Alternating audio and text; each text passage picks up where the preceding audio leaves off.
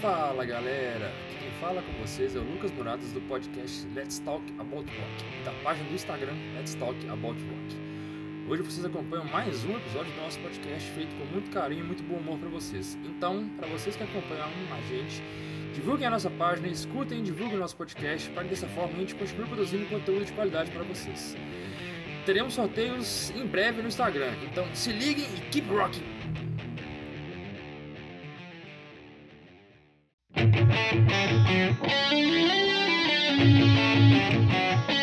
Fala galera, estamos aqui em mais um episódio do podcast Let's Talk About Rock, da página do Instagram Let's Talk About Rock. E no episódio de hoje a gente vai unir duas das melhores coisas desse mundo maluco: rock and roll e cinema. Vamos inaugurar uma série para a gente falar de, sobre rock and roll misturado à sétima arte e vamos começar com um dos maiores sucessos recentes do cinema, Bohemian Rhapsody, filme baseado na história de Fred Mercury.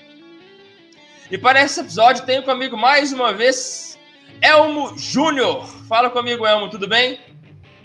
Salve, meu caro. Muito prazer estar aqui mais uma vez conversando com vocês. Pela primeira vez com o nosso amigo Matheus, que você vai apresentar daqui a pouco, e com o Lucão, que é figurinha carimbada já, né? E agora para falar até que enfim chegou o dia de falar de cinema com rock, né, velho? Esse é o ensaio para a gente chegar no episódio que vai falar de Matrix ou então do Highlander, tá? A gente vai chegar lá, eu espero. Eu espero. Vamos sim, vamos sim, vamos sim. e pela primeira vez comigo, um prazer imenso, inenarrável ter essa pessoa aqui, dos meus melhores amigos de sempre, de vida, cara que eu amo de coração aberto, grande amigo, Matheus Moll, Matheus Labossier Moll, um dos caras mais inteligentes que eu conheço, um dos caras que me incentivou a ser fã de cinema. Valeu demais pela presença. Fala comigo, brother. Bom demais? E aí, moçada. O prazer é todo meu. É só falar que eu também te amo igual, meu irmão, e o amor é cego, porque eu sou, se eu for metade do que você falou que eu sou, eu já tô realizado, velho. Duvido muito que eu seja. Mas é a primeira vez que eu tô aqui, eu já sou um fã aí do podcast, escuto todos os episódios já me sinto amigo da galera pela primeira vez que eu tô vendo, né? Você vai escutando, parece que você já é tipo brother dos caras. É, então é um, é um prazer aí estar com, com vocês, com o Elmo, com o Lucão e com, e com o Lucas, meu irmão. É, e vamos aí, já, já peço desculpa antes pela, pela, pelos erros e pelas merdas que a gente vai falar. Mas eu vou falar só como um fã mesmo de cinema e de rock and roll, e eu acho que esses temas eles eles andam juntos e, e não tinha como ser diferente. Tá certo. Obrigado demais por estar aqui. E mais uma vez aqui com a gente, Lucas Casagrande, direto da Irlanda, gastando um tempinho aqui para presentear nosso podcast mais uma vez. Vai lá, fala comigo, Lucão, bom demais? Opa, e aí, Lucas, beleza, cara? Eu agradeço mais uma vez um convite aí. Dessa vez ele veio até mais rápido, né? Na semana passada a gente já fez a gravação lá sobre o do Guns. E, cara, eu fico bem feliz aí que você me fez esse convite, porque, cara, é, eu tenho algumas paixões na minha, na minha vida relacionadas a entre, entretenimento. O rock é uma delas. Eu tenho outras coisas que eu gosto pra caramba também, que é como que é quadrinhos, né? E o outro, acho que fecha o trio aí, que seria rock quadrinhos, é o cinema, cara. Eu sou apaixonado por cinema também. É, sempre que for poder falar de filme aí, o Elmo deu a ideia do Matrix, cara, pô, já tô me convidando aí já que Matrix, dá pra gente ficar uma semana fazendo programa sobre Matrix, cara.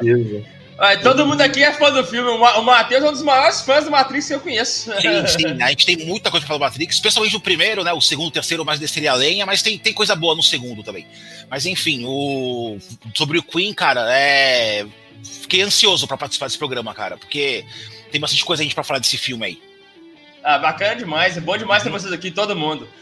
Galera, e para quem conhece nosso trabalho, para quem conhece o nosso podcast, conhece nossa página do Instagram, vai lá, divulga a gente, divulga o podcast, deem dicas, xinga a gente, questionem, reclamem, é, dê sugestões, faça da forma que quiser, mas divulgue nosso trabalho, divulguem nossas ideias para a gente poder continuar postando conteúdo bom aqui para vocês e bora lá!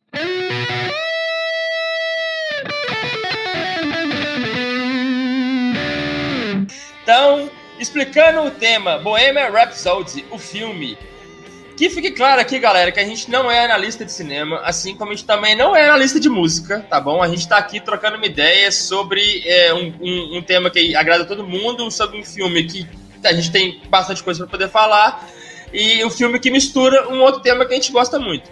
Então a gente vai aqui dar uma pincelada sobre o filme, a relação do filme com rock and roll, o contexto dentro da ideia que o filme foi proposto, atuações, a questão musical do filme, que, que na minha opinião foi um dos, dos principais é, pontos positivos. E, claro, sempre dentro da nossa humilde opinião, a gente não está aqui para afirmar nada, nem, nem, nem, nem cravar que o filme é bom ou é ruim, é nossa, nossa opinião sobre o filme no contexto do, do, do que a gente tem para poder falar. Então, galera, é o seguinte: o filme foi lançado em 2018, é, mais ou menos, né? No final de 2018, por aí. E ele foi. É, novembro, é novembro, dezembro. Ele foi recebido inicialmente com críticas mistas, é, ou seja, positivas e negativas. É, e uma, uma, das críticas foi sobre o retrato da vida do, do Fred Mercury em termos sexuais, né? Da, dos sexuais dele e tudo mais. É, mas foi muito bem elogiado, principalmente sobre a, a atuação do protagonista, do Remy Malek, que é uma coisa que eu comecei a observar depois que o Matheus me deu um insight um dia sobre como ele é no, no BM Rhapsody e no, como ele é na série que ele protagoniza, na, na Mr. Robert.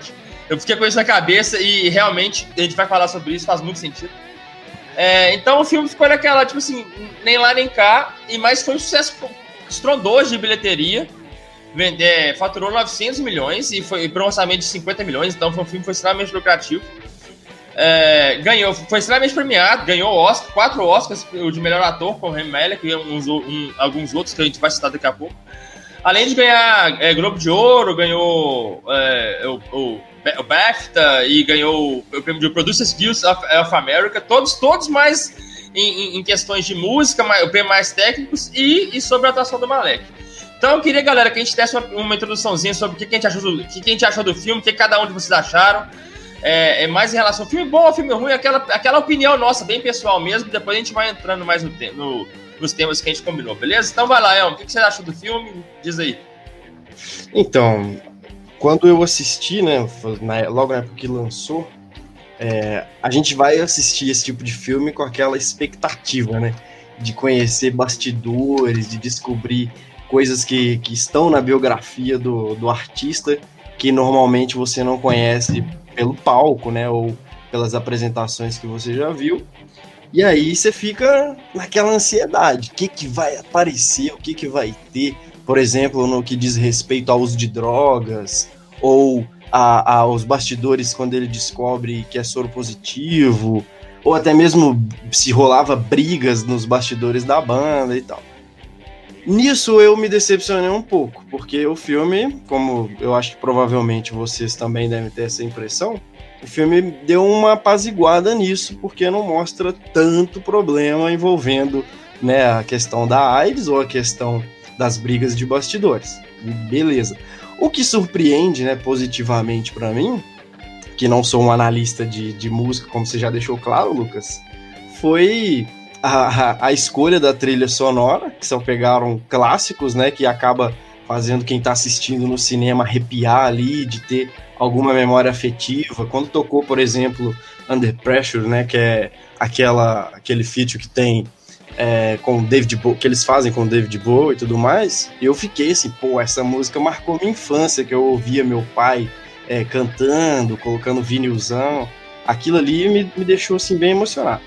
Mas por outro lado, também assim de primeira impressão da primeira vez que eu vi o filme, de cara eu vi que o, o, o Malek ele não, não, não chegou a fazer assim a questão de cantar, né? Ele só dublou. O tempo inteiro ele fez só playback.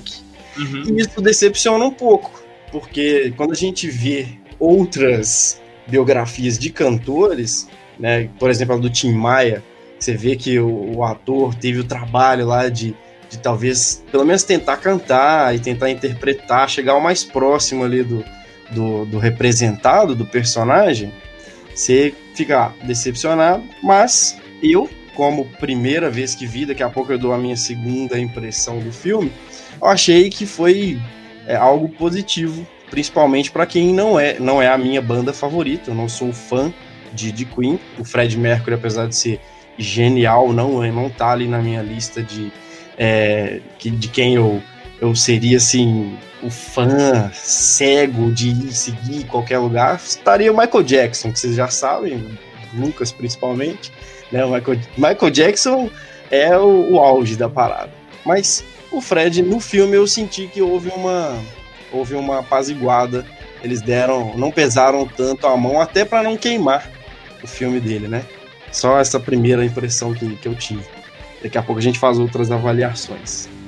Um, um, um comentário sobre o que você falou em relação a, a ao, ao, ao Malek não cantar no filme. Cara, eu, eu achei, enfim, por motivos óbvios até ele não ter cantado, eu não achei eu, não achei um ponto negativo, porque, cara, era difícil ele. ele tudo bem, obviamente, dublar o, dublar o Tim Maia também é difícil, como você comentou, né? Fazer uma. Dublar não, né? Fazer uma, uma caracterização, uma, uma interpretação das músicas do Tim Maia parecido com a voz dele é bem difícil também. Então, méritos para o ator brasileiro que, que, que, teve essa, essa, essa ideia e conseguiu fazer um trabalho bom.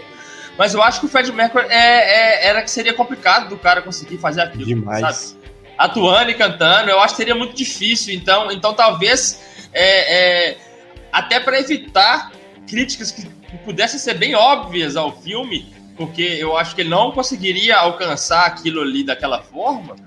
É, é, ou, ou, de uma forma que fosse agradar a gente, por exemplo, sei lá, né? A gente que é crítico de cinema, porra nenhuma.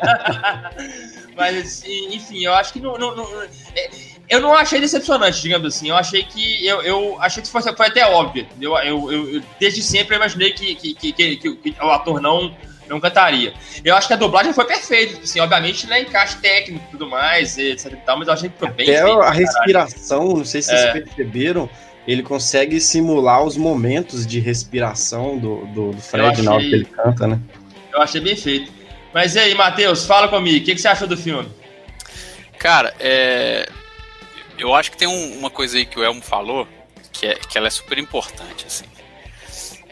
Você é, tem uma questão de expectativa na hora que você vai ver o filme, porque pelo menos para a nossa geração, ela, ela remete muita coisa, né? Como vários outros filmes. Então, assim, eu, por exemplo, eu quando eu escuto, quando eu escuto o Bohemian Rhapsody, que é o que, é o que, que dá nome, né, ao, ao, ao filme, e sei lá, e que é a obra-prima, né, do, do Queen, na minha opinião, é, os caras que eles experimentaram, os caras colocaram poesia lírica e, e uma e, sei lá, e, e, ópera no meio de uma mistura de rock and roll.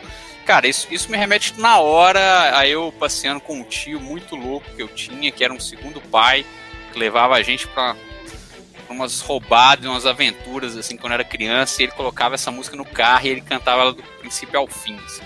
Saudoso Adelmo. É, Adelmo. Grande beijo onde ele estiver. E, o, e meu pai, eu tenho aqui uma coleção de vinil, e um dos primeiros que eu tenho é um vinil do Queen. E não é nenhum um, um, um álbum específico, é aquele Greatest Hits, sabe? Assim, que só tem aquelas aqueles bem resumão assim da carreira dos caras, mas que, bicho, lembro do meu pai na hora. Então, assim. Então, eu também não sou aquele cara fãzaço, assim, de Queen, adoro, acho a voz do Fred Mercury sensacional, acho que os caras fizeram na, é sensacional. É, mas não é, por exemplo, a, minha, a, banda que eu mais escuto da, da Inglaterra, por exemplo. Tem até uma discussão aqui com minha esposa, né? A gente fica brigando sempre quando a gente está tomando uma e fazer o top 3 da Inglaterra. É, então, assim, mas é uma banda que, tipo assim, você tem expectativas, velho, é o Queen, é o Fred Mercury. E quando eu fui no cinema, e aí eu, esse é um filme que, que eu acho que você, eu pelo menos fiz questão de assistir no cinema, que é diferente. Quando eu fui no cinema, é, eu saí com aquele misto de emoções assim, cara, arrepiei na hora das músicas, arrepiei na hora da quando você vê os caras criando a, a Bohemia lá no isolados na, numa fazenda lá na, no interior da Inglaterra, desse arrepio, mas saí assim, cara, não é um filme eu queria ter visto a banda, assim, eu queria ter visto o cerne dos caras, eu queria ter visto a treta da banda, eu queria ter visto aquela, aquela coisa assim, dos caras brigando, voltando, se reunindo, eles, o cara, o Fred Mercury na merda e, e dando a volta por cima, assim, estilo jornada do herói mesmo, já que a gente falou do Matrix. Só que não é uma jornada do herói chapa branca, igual eles fizeram, assim, dele bonitinho, aí vem a Mary lá, que é a mentora dele, aí ele continua. Eu queria ter visto de fato o, a história dos caras, a relação deles. A relação parece, parece um filme. Eu vi uma, uma das críticas que, que eu li antes de, de vir participar desse episódio, que, que foi muito legal. Os caras falaram assim, cara, é um filme redondinho, ele entrega o que ele, o que ele se propõe, é, ele mostra as coisas, mas é um filme para televisão. É a impressão que eu tenho, assim, não é um filme que se fala, porra, você tem filmes de música que são muito mais intensos, né? O próprio do Tim Maia aí que vocês comentaram, um filme muito mais intenso, é, muito melhor. E aí de, logo depois, sei lá, passou um ano ou dois, não sei quanto que saiu, saiu, por exemplo, Rocket Man, do Elton John. Cara, assim, o, o Queen é, para mim, ele é assim, ele tá na estratosfera a nível musical do que o Elton John. Eu acho o Elton John um puta artista. Assim, uhum, ele é uhum. sensacional, mas eu, Queen me mexe mais comigo. Só que o filme do Rocketman, para mim, é um filme muito melhor. Muito melhor, assim. Você vê o nível do, do filme, assim, com as histórias e com, e com a relação do filme com as, é, as questões e as brigas internas que o Elton John passava. Cara, imagina se o Elton John mostrou aquilo que o Fred Mercury não vai mostrar. Um cara que, que era muito louco, ele tinha um problema aí com a, com a família, de identificação, uma treta com os pais, é, problema com droga pesado. Ele era um cara gay nos anos 70, 80, onde ainda sofria preconceito pra caralho. É, ele, ele participou daquela onda que matou uma porrada de artistas por causa é, da AIDS. Tipo assim, velho, isso não foi mostrado. Então, assim, essa, é, é, um filme legal, é um filme que eu acho muito redondinho. Vale super a pena se você gosta da discografia do, do Queen. Você vai escutar músicas sensacionais. Mas não é aquele filme que, tipo assim, porra, é, veria de novo? Não, não sei se eu veria de novo. Mas, mas vale a pena, é um, é, um, é um bom filme no final das contas. É, teve que ver de novo pra, pra participar com a gente, né? Exatamente, foi a segunda vez que eu vi. Talvez, talvez a última, não sei. Fala comigo, Lucas Casagrande. O que, que, você achou do filme? Diz aí. Cara, eu vou sem rodeios, cara. Eu, eu, eu gostei do filme. Eu gostei. Eu, eu, eu não assisti ele no, no cinema, não tive essa experiência. Não, na época não, não rolou. Mas eu queria ter visto, principalmente por causa da, das cenas do, do show, você já viu isso no trailer, né? Principalmente na, na, na, hora do show do Live Aid. Acho que no cinema deve ter sido uma experiência bem bacana para quem pôde assistir. Mas eu gostei do filme, eu assisti ele duas vezes também, eu assisti ele na. É, é um pouco, alguns meses depois que ele já tinha saído do cinema, e eu vi ele novamente no passado. Tava com, com os amigos, eles queriam ver, a gente acabou assistindo de novo. Por isso até falo que o filme tá meio fresco na minha cabeça. Eu, eu, eu gostei, cara. Eu daria uma, uma nota 7 para ele, né? Eu acho que ele é bem feliz, é uma produção bem competente.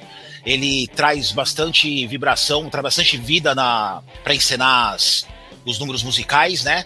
Uh, o show do Live Aid lá, o cantando Radio Gaga, é, é, é de arrepiar mesmo. Uh, é, é impressionante como é bem parecido com o show real mesmo né? Não só na produção da cena lá, ele tocando o piano com os copinhos de cerveja, os copinhos da Pepsi, até na, até na no rótulo mostrando certinho como tava no show mesmo, sabe? A interação da galera lá, que ele canta o é, e a galera repete, sabe? Ficou muito, muito bom mesmo. O Rami Malek é um ator que eu gosto bastante, eu já gostava bastante dele já na época do Mr. Robot, que é uma série de TV bem famosa aí com ele. Ele, ele tá muito bem, tá um tanto quanto caricato, mas eu não acho que isso chegue a incomodar, porque o, o Fred Mercury era uma pessoa caricata sim, também, sim, né? Sim. Ele extravagante, todo, né, bem, bem o jeitão dele. Né, eu acho que ele retrata, assim, o interpreta e caracteriza os integrantes da banda muito, muito bem. Eu gosto muito da retratação do, de como tá o Brian May, o Roger Taylor, o John Deacon. Eles realmente estão bem parecidos com os integrantes. Eu acho que isso é um grande acerto. O Deacon, é... então, tá idêntico. Tá, ah, sim, do... exatamente. Idêntico do cara, tá idêntico. A, a, hora que apareceu o Brian May, cara, eu vou te falar, porra, mano, acharam o Brian May lá do Túlio do Tempo e trouxeram o cara pra cá, porque tá muito parecido, cara. Eu achei muito igual. O Brian, o Brian May eu achei assustadoramente igual, cara. E o filme, claro, ele não é um filme perfeito, ele tem as suas falhas, né? Algumas coisas me incomodam, é, algumas coisas que, como vocês já citaram aí já, né, do, do, do, retrato da história da banda, né, do CERN, essas coisas. Na minha opinião, ficou uma coisa, ficou muito mais um filme do Fred Mercury do que um filme do Queen. entendo, é óbvio que o Fred Mercury vai ser o protagonista, ele vai ter mais atenção, é o Fred Mercury, afinal, né? A mesma coisa que um dia for fazer um filme de, de fizeram do The Doors é o Jim Morrison, claro, lógico. Mas assim, é, ficou muito, igual citaram aí, meu chapa branca, sabe? Não, não aprofundaram, sabe? Ficaram só que mostraram que os erros, o Fred Mercury não tinha tanta culpa, assim, sabe? E eu também entendo que filmes, ainda mais é, biografias que retratam acontecimentos, ou bandas, ou pessoas, vão tomar liberdade poética, vão vão, tomar algumas liberdades criativas na adaptação. Eu entendo isso perfeitamente. Porém, algumas me incomodaram um pouco. Por, vou falar isso durante o, a, a, o nosso podcast. Algumas me incomodaram um pouco porque eu acho que descaracteriza muito do que realmente aconteceu e romantiza umas coisas que, na minha opinião, não eram para ser romantizadas, né? Então isso me deu uma, uma incomodada, assim, né? Vocês citaram aí os filmes do Tim Maia e do e do do Elton John. Eu gosto é. pra caramba do Elton John, cara. Eu acho ele um excelente artista. Eu não sei te dizer do que, é que eu gosto mais, se é de Queen ou do Elton John. Eu acho os dois é, absurdos. O Matheus citou que ele tem com a esposa dele o top 3 da, da Grã-Bretanha. É, é, é, difícil fazer, né, do Reino Unido, é deixar uns caras de fora, mas o Queen e o, o, Elton John, eles, eles vão estar, tá, tá ligado? Com muita dor do coração de deixar umas bandas que eu gosto pra caramba de fora. Mas é tanto o filme do Tim Maia quanto do Elton John são bem melhores mesmo nesse aspecto. Eu quero fazer uma comparação com outro filme, é um filme nacional. Eu, eu não acho ele tão bom quanto o do Tim Maia ou do Elton John, porém é um filme muito mais intenso, que foi o filme do Cazuza. Eu acho que ele, ele retratou o Cazuza de uma forma muito mais honesta do que o filme retratou o Fred Mercury agora.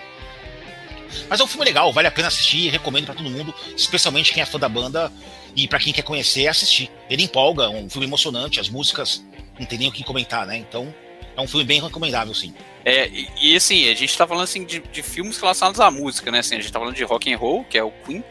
Mas, por exemplo, cara, tem um nacional que eu acho que é subestimado, que é sensacional, que é aquele do Gonzaguinha e do Luiz Gonzaga pai. Tipo, cara, mostra a relação dos dois, assim, explora é, a, a falta da presença do, do Gonzaga pai na vida do Gonzaguinha, a revolta que ele tinha no contexto de ditadura, e depois uma fase romântica dele, e depois ele perdoando o pai, indo até o Nordeste para conhecer suas origens e o que, que é a vida que o pai. Assim, são. são é, não é contradições, mas são guerras internas que cada personagem, que cada artista passa que, que se você explorar, aquilo ali é fonte de criatividade da maioria dos caras, é de onde sai a, a força bruta da, sei lá, que, que tem que ser lapidada daquela criatividade, né? onde eles canalizam aquela energia. Do Tim Maia mostra muito isso. E, e, acho que no final é isso que me fez falta, assim, do, nesse do, do Queen, assim. O que, o que é o contrário do, do Elton John, por exemplo. Eu só queria, desculpa, eu só fiz a interrupção para lembrar desse do Gonzaga, que, que não é rock, mas eu acho que é um bom exemplo.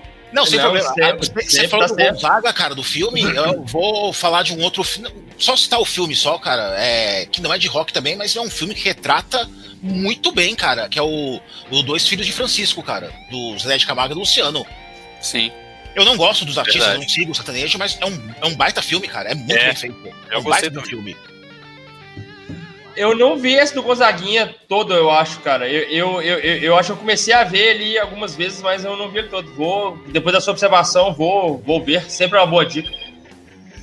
Então, galera, eu, eu penso que é o seguinte: o filme é bom. A gente, a gente, pensa mais ou menos da mesma maneira. O filme é bom, mas ele peca em alguns aspectos que talvez pra gente que conhece mais a, a, a profundamente a, a história da, da banda e do, e, e, e, do Queen, porque a gente já leu várias vezes várias coisas sobre o assunto, né?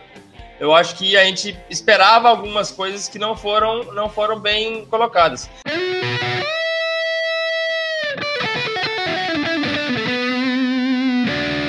Eu queria que a gente falasse um pouco do contexto do filme com o tema proposto, né? Que é falar da vida do Fred Mercury e falar da vida do Queen. A gente já citou vários pontos aqui que estão errados. Eu queria que a gente pincelasse um pouquinho mais rápido, sem, sem delongar muito o que, que a gente mais critica e o que, que a gente mais elogia em relação ao contexto do filme com o tema, com que é uma banda. Eu, por exemplo, critico mais que tudo a, a questão cronológica do, do que foi alterada do filme, tipo assim, a questão cronológica do Live Aid, a questão cronológica do, do show do Rock in Rio, sabe? Tipo assim, que parece que teve um intervalo de, de, de tipo assim, é, 10 anos de um pro outro e não sei o que lá.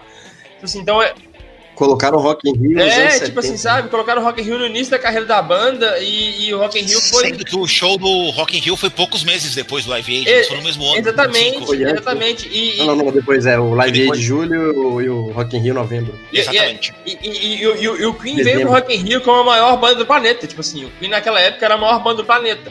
E, e, foi um show mais emblemático. É, é, é, até hoje, talvez, o show mais memorável do, da história do Rock in Rio. Pelo menos o mais lembrado deles.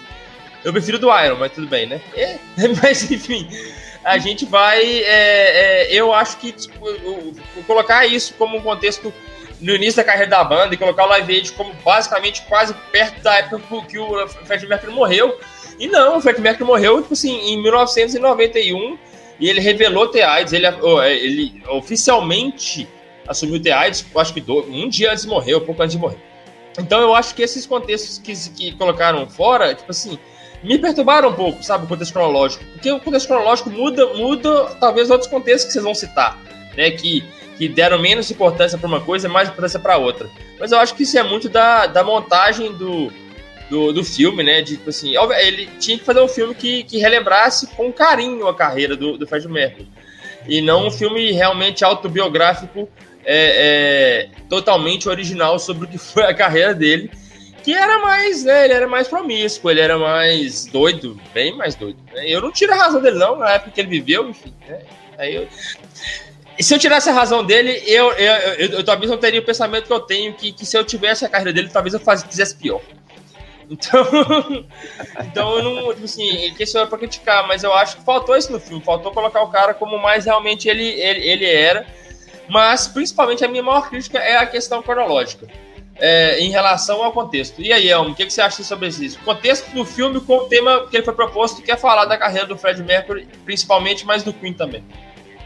O, o, próprio Brian May ele definiu que o filme é sobre Fred Mercury, não sobre o Queen. Ele deixou isso claro numa das entrevistas que ele deu. E a gente já citou que o filme não pesa tanto a mão para falar sobre o Fred Mercury, mesmo porque ele já faleceu, então não é, não é muito é interessante que um filme vá demonizar ou talvez até colocar a realidade do, do personagem ou do, da, da, figura pública com medo de perder bilheteria ou por uma crítica não entender e tal. Então eles deram uma maquiada. Agora, quanto aos problemas que a gente identifica de cronologia ou até erros de continuidade mesmo, a, a caracterização deles no show do Rock in Rio né, como do início da carreira, né, sem bigode e tudo mais, aquilo é um erro crasso que eu, eu atribuo isso a toda a confusão que rolou nos bastidores do filme com mudança de direção, né, com problemas de, de que o próprio diretor não estava presente na, em alguns dias de gravação. Então foram quase oito anos, né, desde 2010 quando começaram a fazer o roteiro, deram para os participantes lá, para os atores convidados, o próprio é, aquele comediante lá, o Sasha, não lembro, não lembro o, sobrenome do maluco, o inglês. Claro. Sasha, Sasha Baron Cohen. Isso. Ele Doidão recusou, demais, eu sou fã desse cara, ele é muito doido. Racha ele excelente, sou fãzão dele também.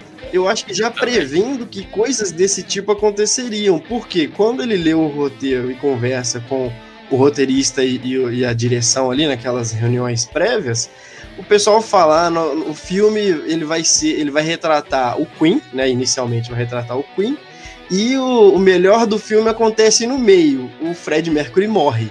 Ele já discordou, ele falou, poxa, como que, que, que isso pode ser, como isso é possível?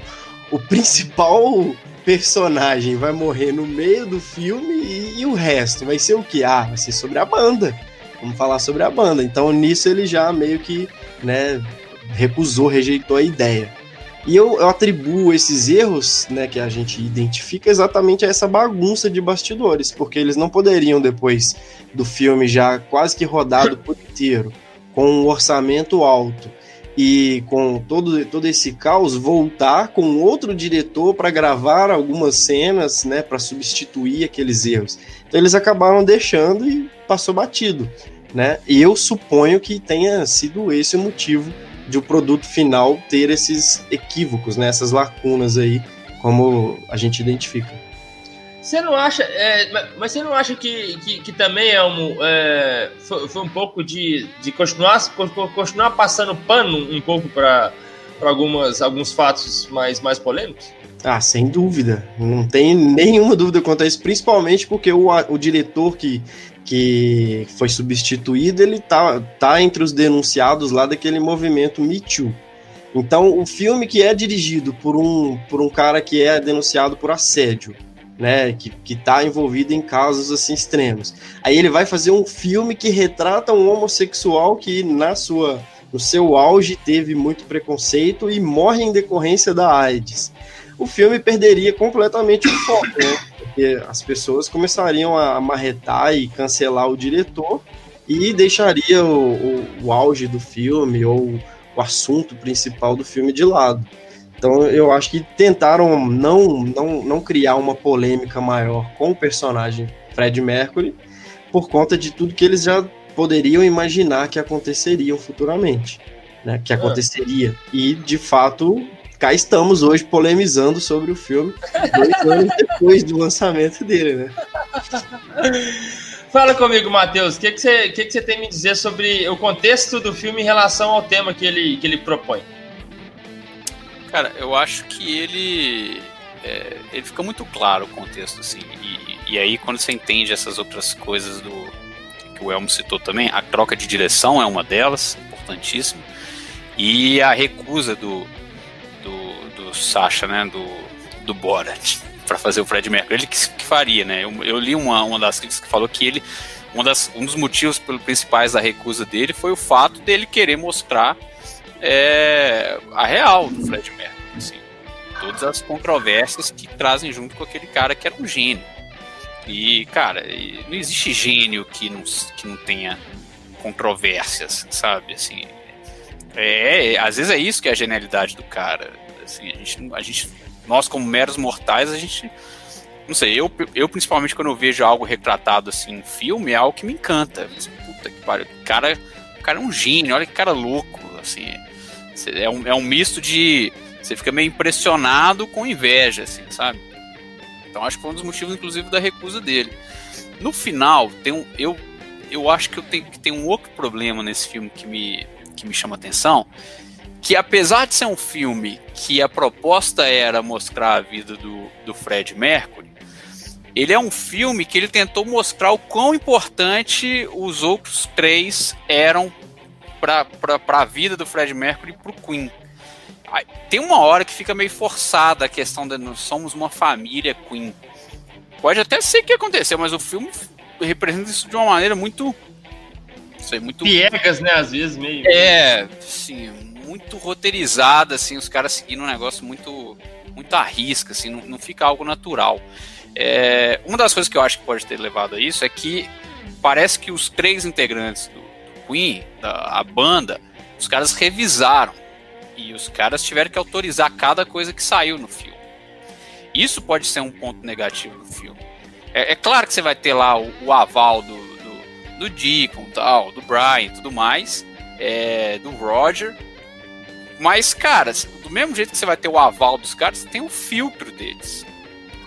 Então, então assim, se, se fosse alguém querendo fazer uma, uma não, uma, tipo uma, uma cinebiografia não autorizada, teria uma liberdade artística muito maior para falar a verdade, ou para falar, sei lá, para romantizar alguma coisa que de fato aconteceu ou não. Então, assim, no contexto de mostrar uma história bonitinha do Queen e tal, ele, ok, tá, tá dentro do contexto. Mas ele não passa disso, assim. E não é uma. Não é a história que, tipo assim, que a gente sabe que é que aconteceu a fundo, né? Que era o que a gente gostaria de ver, pelo menos o que eu acho que é, que é, que é da opinião aqui da, da galera. E aí, só para não, não, não tirar o contexto, é, só para não, não fugir muito, duas coisas ainda também me incomodaram, que vocês mencionaram muito bem a cronologia.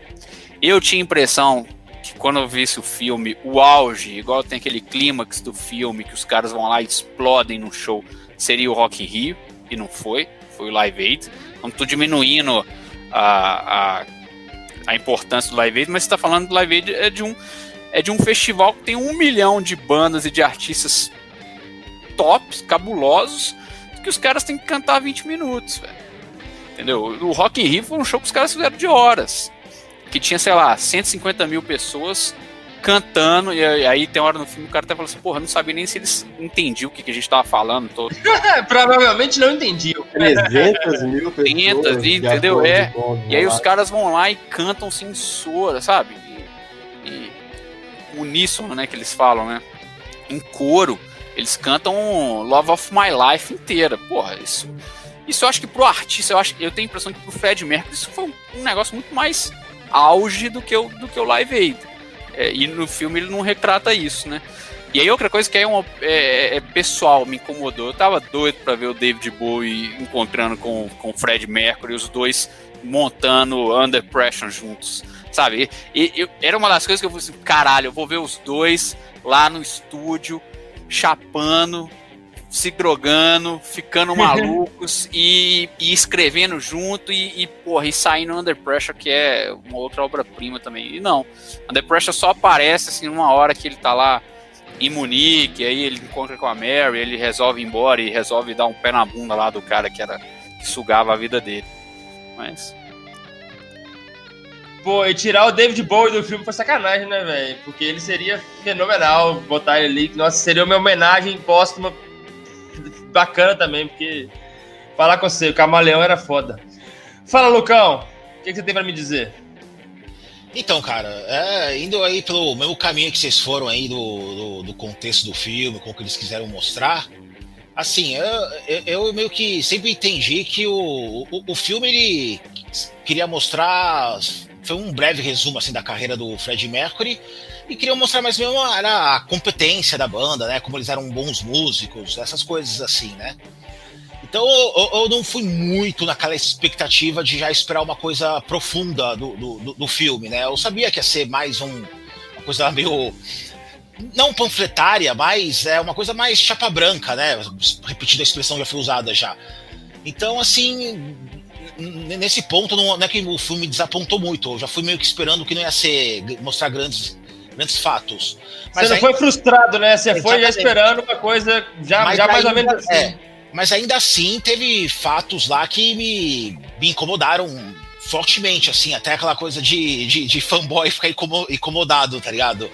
É, como eu disse antes, cara, eu entendo que adaptações vão sofrer mudanças, você muda, você encaixa coisas, até pode trocar, mudar a ordem do que aconteceu, né? Mas acho que tem todo um, um contexto que você tem que seguir a. Como se fala, você não pode perder a essência do que ocorreu, né? Então, assim, algumas mudanças, é, como por exemplo, é, o, na cena do filme lá, quando eles queriam é, vender a Bohemian Rhapsody, né, que o produtor da EMI lá não, não gostou, que queria cortar a música, porque era muito comprida. Realmente, essa parte aconteceu, não com a pessoa mostrada no filme, que a pessoa lá, o nome dela esqueci agora, era Ray alguma coisa, é, a pessoa nem existia. Ele foi inspirado num. É realmente, ele foi realmente inspirado num outro produtor aí da, da, da EMI, e aí, depois que ele recusa a música, os caras tacaram um tijolo no, na, na, no vidro. É, isso, isso não ocorreu do tijolo, mas beleza, eu entendo, é um filme de rock, você quer dar aquela, né? Ah, é roqueiro, é roaceiro, beleza. É divertido, mas foi, mas foi exagerado pra caralho. Não, exagerado, mas beleza. Isso, isso eu compro, eu compro essa ideia numa boa, não, não, não me incomoda nada isso, tá ligado? Mas algumas coisas que fazem perder a essência do que é a banda, assim, me, me dá, dá, dá, uma incomodada, assim, como, por exemplo, é, no, a, a, formação da banda não foi exatamente daquela forma. O, o John Deacon não estava na banda, ele veio depois, né? Era um outro baixista que estava, que era conhecido do Fred Mercury, e ele que apresentou, né? A banda chamava Smile, né? Essas coisas assim. Né? Então, é, é, acho que esse aí muda um pouco, tinha da essência da banda, tipo, ia ser legal mostrando o John Deacon entrando depois, né? Aí você até realmente mostra, é, o filme quer realmente mostrar a banda, não só o Fred Mercury, tá ligado? Tipo, você já meio que corta, ah, o John Deacon já, já, tava, já tava lá, tá ligado? Foi muito rápido isso, né, Lucão? Exatamente, filme, né? exatamente. Cinco minutos, né? Outra parte que para mim foi um dos foi bem incômodo foi o lance do, da revelação dele, né, com que ele eh, falou para a banda que tava com AIDS. Cara, ele só descobriu AIDS em 87, o Live Aid foi 85, né? E o filme não deixa isso claro com as palavras, mas pela, pelas filmagens, pelo jeito que quer mostrar, meio que dá a entender que ele usou o fato. ele descobriu a doença e usou aquilo como uma motivação para se superar no palco, sabe? Então, acho que é, é, uma certa desinformação, até sobre a doença, sobre o impacto que a AIDS tinha na época, sabe? Essas coisas assim. E mostrou todo descontextualizado da, da realidade, do que da, da, forma dos anos como correram, sabe? Antes do show, do, do, do Live Age, sabe? Então, isso aí dá. Acho que tira um pouco do, pelo menos para quem sabe da história, tira um pouco do brilho do que está sendo mostrado lá, sabe? Você fala, ah, não, não foi assim que, que realmente aconteceu e mudaram e não, não ficou legal, cara. sabe? Então, o lance do Rock in Rio também acho que poderia, sei lá, beleza, você quer falar que foi antes do Live Age, faz, mas é. Porra, daquela diferença de cinco anos, assim, beleza, mostrou que ele ficou impactado com o público brasileiro, mas mostrou uma coisa bem de início de banda, assim, né? Não foi aquela coisa do, do do, do, do, Queen já estabelecido como o Queen, uma das maiores bandas já do planeta, assim, né? Acho que teria outro é, impacto é, se, fosse, se fosse dessa forma, assim, né? E também. Ele volta. A... O, o Lucão, desculpa. É, só pra falar, ele volta e mostra, tipo assim, o, o videotape deles cantando no Rock in Rio pra Meryl no apartamentinho fudido que eles tinham. Tipo assim, olha só, a gente, eu tava semana passada, eu tava aqui com você, sei lá, a gente fudido aqui num colchão embaixo do piano e agora eu cantei lá no Rock in Rio. É, tipo Pô. assim, né? É, ele já era multimilionário. É, era, é, era a maior banda de rock das, do, do mundo na época, tipo assim, indiscutivelmente. E, e, e o, o, o, o, que, o que me deixou nervoso com essa cena, principalmente, é porque a galera, a galera não tem. A gente já falou um pouco sobre isso aqui, né, quando a gente falou sobre rock and roll brasileiro da, da, da década de 80. Mas a galera não tem muita ideia, fora, é, talvez fora do Brasil, o que foi o Rock in Rio de 85 para o rock and roll brasileiro, entendeu? O cenário do rock brasileiro. E o Queen era a maior banda do mundo na época. O Queen fez um show espetacular no Brasil, coisa que a galera não imaginava que ia ver, não. Tipo assim, a galera não imaginava que aquilo era possível aqui dentro. Aí os caras. E, e, no, e no filme aquilo foi diminuído de uma forma, tipo assim, sabe? Que eu falei, pô, os caras pegaram talvez o show mais emblemático do, da história do Rock in Rio, que é o maior festival de rock do nosso país e talvez do mundo hoje, que, que exista, e transformaram num, num, no, igual o Matheus falou, num videotape de 20 segundos do cara cantando, sabe? Tipo assim, eu fiquei meio puto nessa hora. Eu, eu, eu, eu, gostei muito do filme, tipo assim, sabe? Eu, a primeira vez que eu vi o filme eu fiquei emocionado, sabe? Porque eu gosto muito de Fred Mercury. Ao contrário do Elmo, por exemplo, é, eu, eu, ele é um dos. Assim, eu sou um dos. Do, ele é um dos caras que eu sou mais fã de todos, tipo assim. Tanto é, como a representação dele no, no, no tipo assim, estilo de música que eu mais gosto, que é o rock and roll, quanto né, o, o cara na música no geral. Tipo assim. Cara, e nossos, é. e nossos pais adoravam. É, eu lembro de uma da, da, daqueles, há 20 anos atrás, aqueles finais de semana lá, chapando lá na sua casa. E aí. e aí tinha um, tinha um VHS do Queen. Que você falava. Eu, eu lembro foi das primeiras vezes que eu. Bom, eu já estava com meu pai, com meu tio, mas eu lembro de você falando assim. Que, e era só o Fred Mercury. Tipo assim, cara, uhum. minha mãe é fã. Não sei se você lembra disso. Lembro pra demais, lembro sim. Que sua mãe minha era é fã, velho. É, pois é. E sua mãe não é uma, tipo uma fã de rock. Conhece nada de música, não? Minha mãe, é, minha mãe é fã do Fred Mercury. É. Tá aí uma outra lacuna que o filme deixou, que, que eu, eu elenquei aqui algumas coisas que ficaram de fora, mas eles mostram a carreira solo dele. A carreira solo não, o período de, de reclusão dele na Alemanha como se fosse um, um, momento de zorra, de, de usar droga, de cair na sarjeta, de ficar muito ruim para se arrepender e voltar. Mas não foi bem isso que rolou. Quando ele fica afastado da. Não afastado, mas quando a banda dá aquele tempinho, ele vai gravar com, com o pessoal lá no, do, do, do da ópera, né? Aquela How, How, How Can I Go On, que, que, viralizou na época, foi tema de novela aqui, pô. Então não, não foi bem aquilo, né?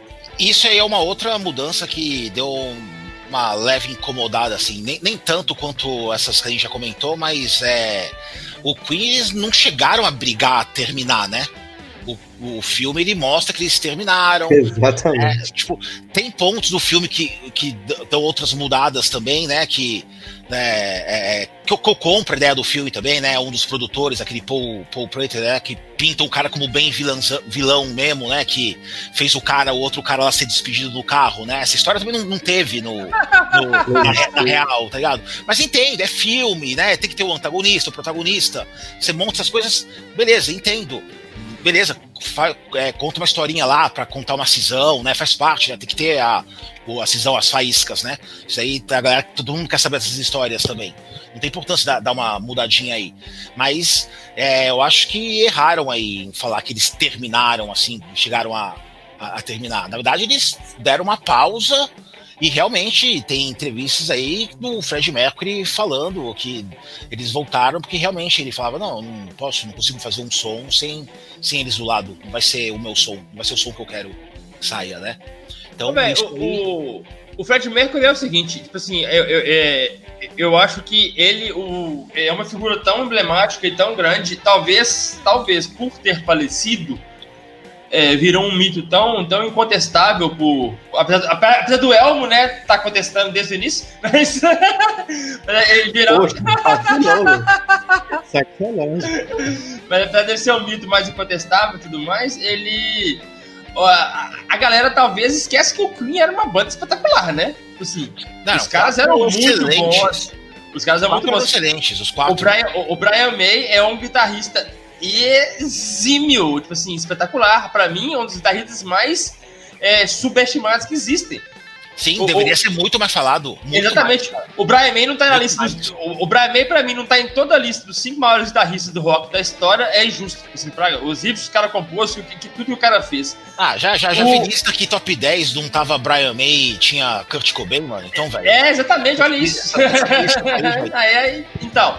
Enfim, aí, aí, eu acho, eu, eu acho que, assim, que, a, que a banda é muito boa. O John Deacon é muito, é, Deacon é muito bom, o Roger Taylor é um, é um baterista muito bom. Então a banda era muito boa. O Fred Mercury era espetacular? Era. É o maior de todos, na minha opinião, é o maior de todos. Vocalistas da história. Sim, é, o mais completo, o maior de todos. Eu falei isso no, no nosso podcast de, de Top 5 é, vocalistas de hard rock, eu falei dele. É, então, é, é definitivamente não dá pra falar com o cara, mas a banda, a, o cara tinha uma banda espetacular. Assim, o Queen não seria o Queen só com o Fred Mercury. O Fred Mercury não seria o Fred Mercury só com ele. Você entendeu? Apesar de tudo, apesar de tudo. Então eu, eu acho que a galera fica meio assim, tipo assim, ah não, Fred Mercury, Fred Mercury, mas esquece que o Queen é espetacular também. E o filme pois deixa é, isso claro. As, pra mim, o filme é, deixa bem então, claro. Eu acho que esse que é o contexto que os caras quiseram. Como eles estão ali dando o aval e filtrando, eles queriam mostrar que, bom, é, ó, é o Fred Mercury que é o protagonista, só que a gente a gente foi importante pra caralho na, na carreira dele. Mas, mas deu a impressão que foi algo forçado pelo tipo, nível de roteiro, entendeu? Se eles tivessem mostrado, igual acho que foi o Lucão que falou assim, o, o, a origem da banda, é, os caras ali sei lá, podia ter explorado mais os caras lá, lá, naquela fazenda desenvolvendo as músicas. Porra, aí você ia ver como é que seria bom mesmo cada um deles, saca? Porque dá a impressão uma hora lá que o. que o. Porra, que o baterista serve só para fazer um agudo de Galileu. é, também, é, faz sentido. Sabe, ele ficou lá, ficou lá cinco minutos gastando esse Galileu, Galileu dele, que, porra, é legal pro caralho, você tá, sei lá, fazendo megas experimentações ali na hora de desenvolver a música, mas o cara é um baterista foda, velho. Não, e aí ficou, ficou nesse sentido aí. Eu acho que é esse que é o contexto do, do filme no final.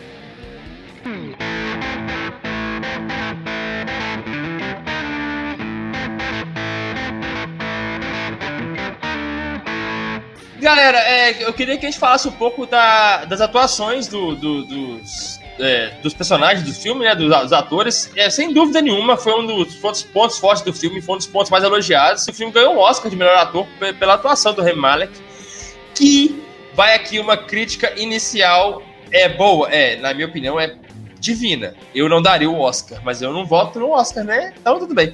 É, mas é, para mim foi muito boa, foi assim, beira, beira uma, uma excelência.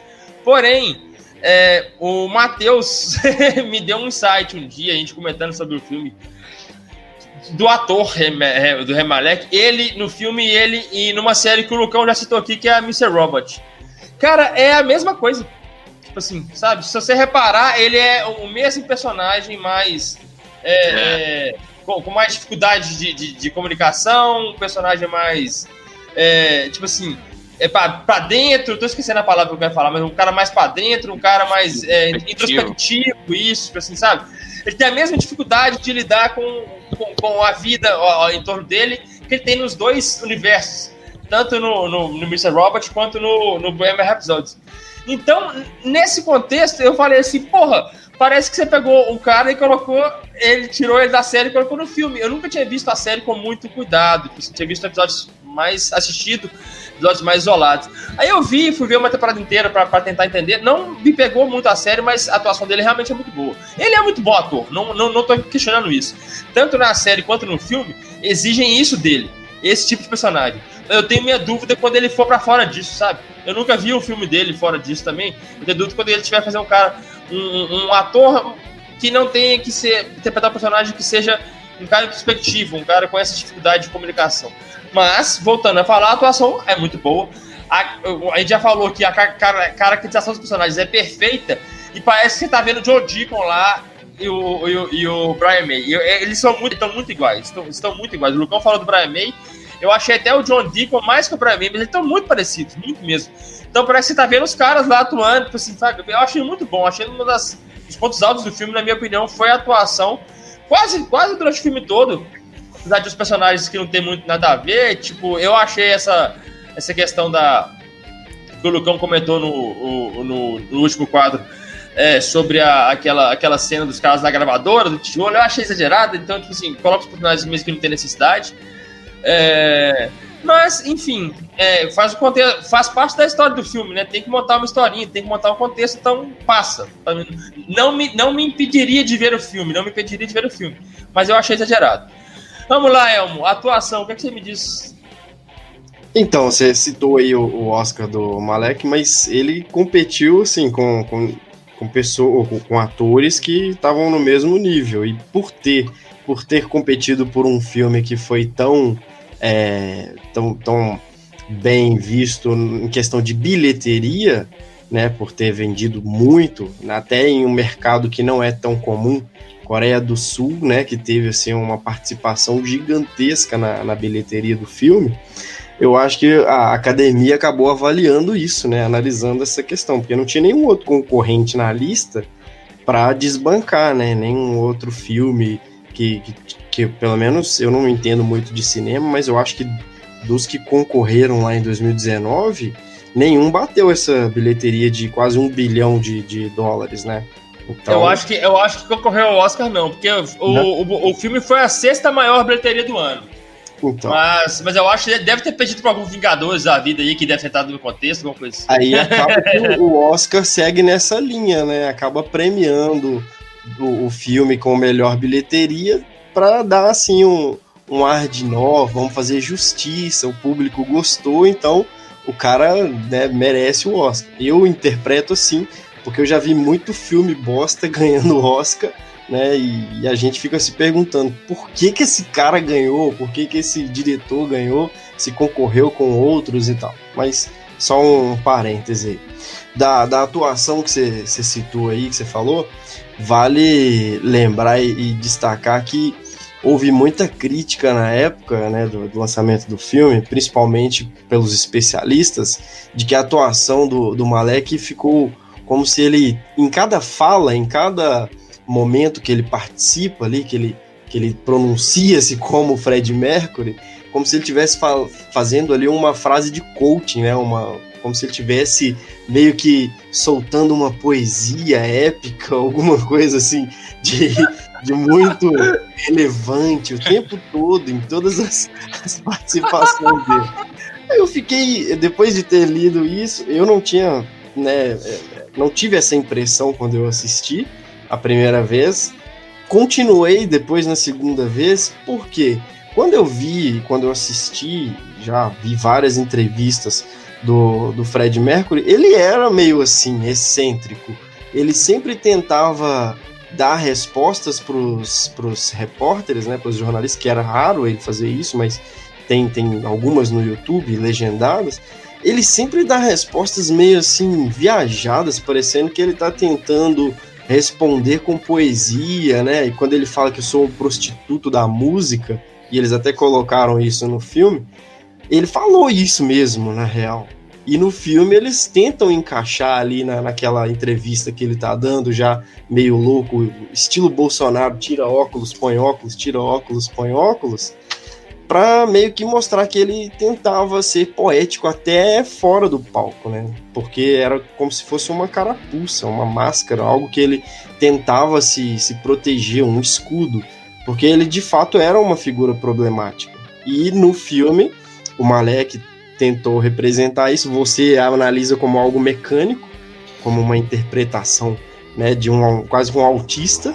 Né, eu vi também algumas referências disso na, na, na internet, mas eu acho que ele, ele, o Malek, não tem muita responsabilidade nisso, porque o, os diretores, né, no caso, quem propôs esse estilo para ele, é que são os culpados, porque eles junto com os, os ex-integrantes ou os integrantes da banda que participaram como né, co-responsáveis pela obra, deveriam ter falado: olha, não é assim, não tá natural, volta, faz de novo, você tá muito robótico, você tá muito é, travado, seja mais solto. E eu percebi isso só depois de uma outra vez que eu vi, né, na terceira vez, os diálogos dele com, com a, a Mary Austin dá para perceber realmente a cena dele com o Rock in Rio, né, no, no, assistindo lá que ele vai sent... ele senta no sofá meio travado, ele olha para ela meio travado e fala, olha, eu achei que eles nem tivessem entendendo o que eu tava cantando, mas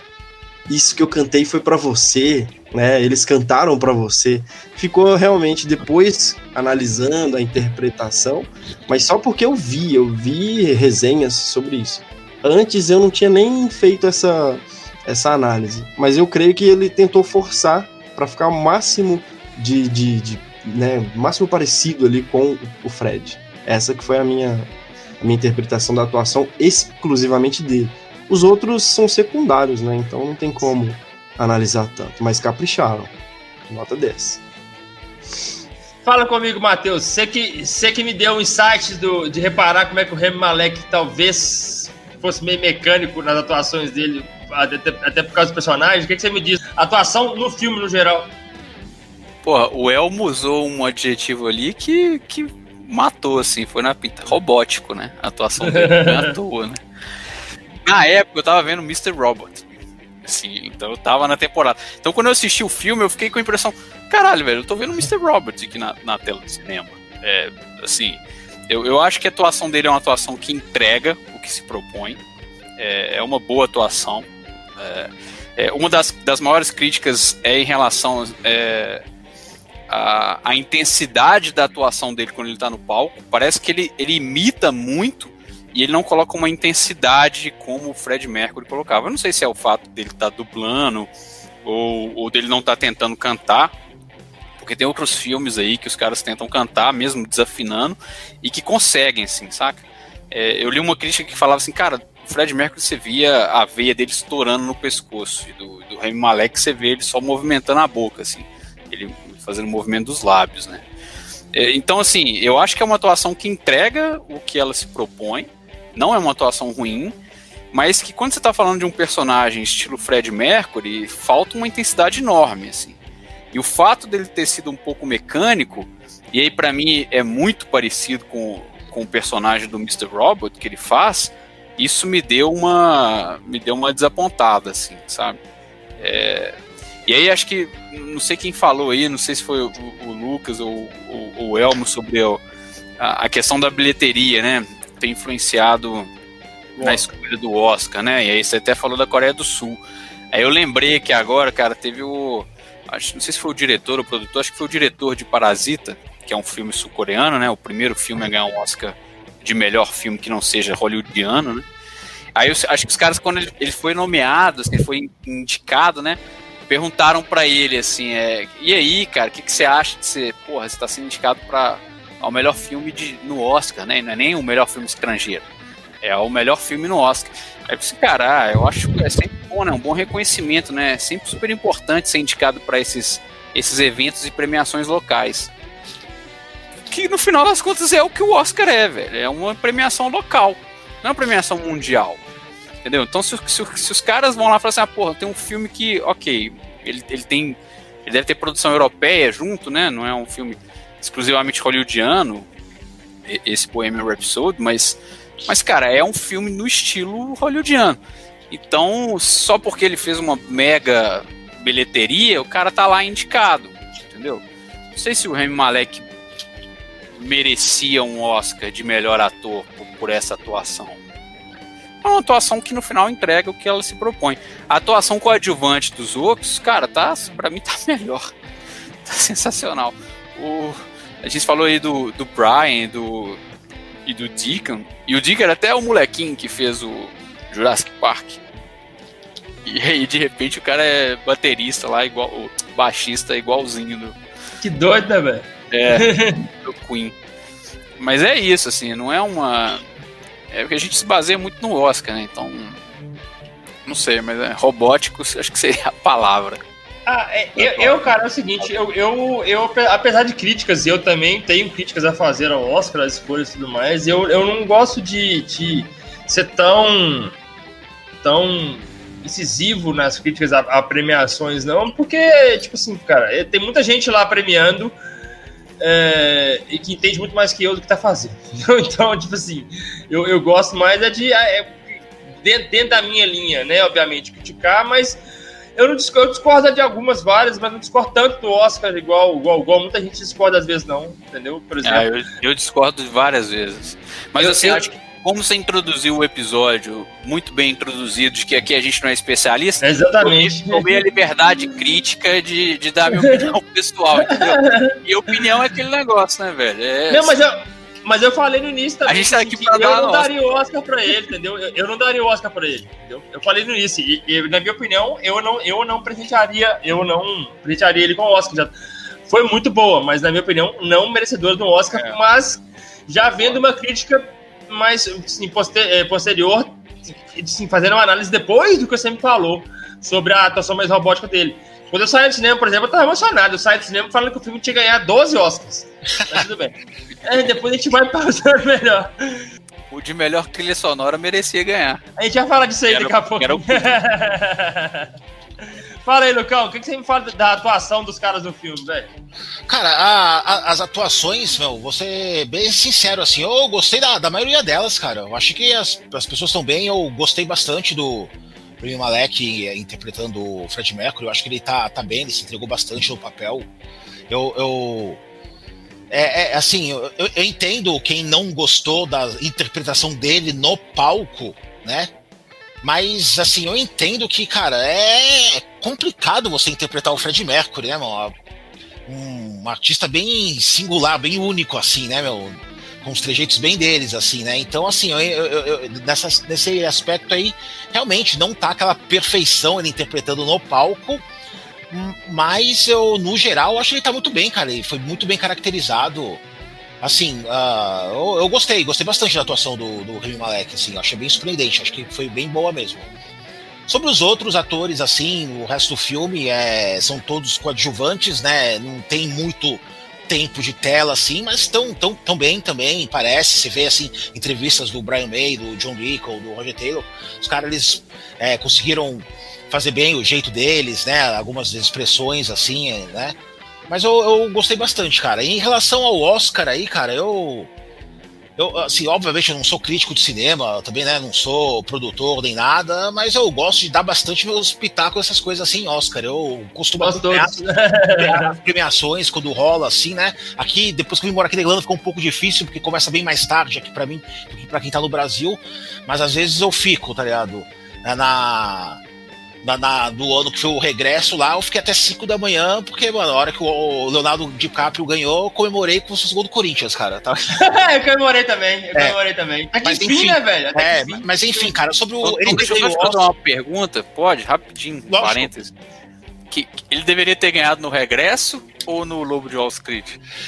Olha, é, é, o seguinte, cara. Ou nos dois. Eu, eu, eu, eu, ia comentar uma coisa parecida com isso aqui agora. É o seguinte, cara, uma coisa do é que Oscar. Eu não resisti, bicho. Fugi, uma coisa do Oscar é o seguinte, olha, vou, vou dar minha opinião. Comparando os dois papéis, eu acho que ele tá excelente nos dois.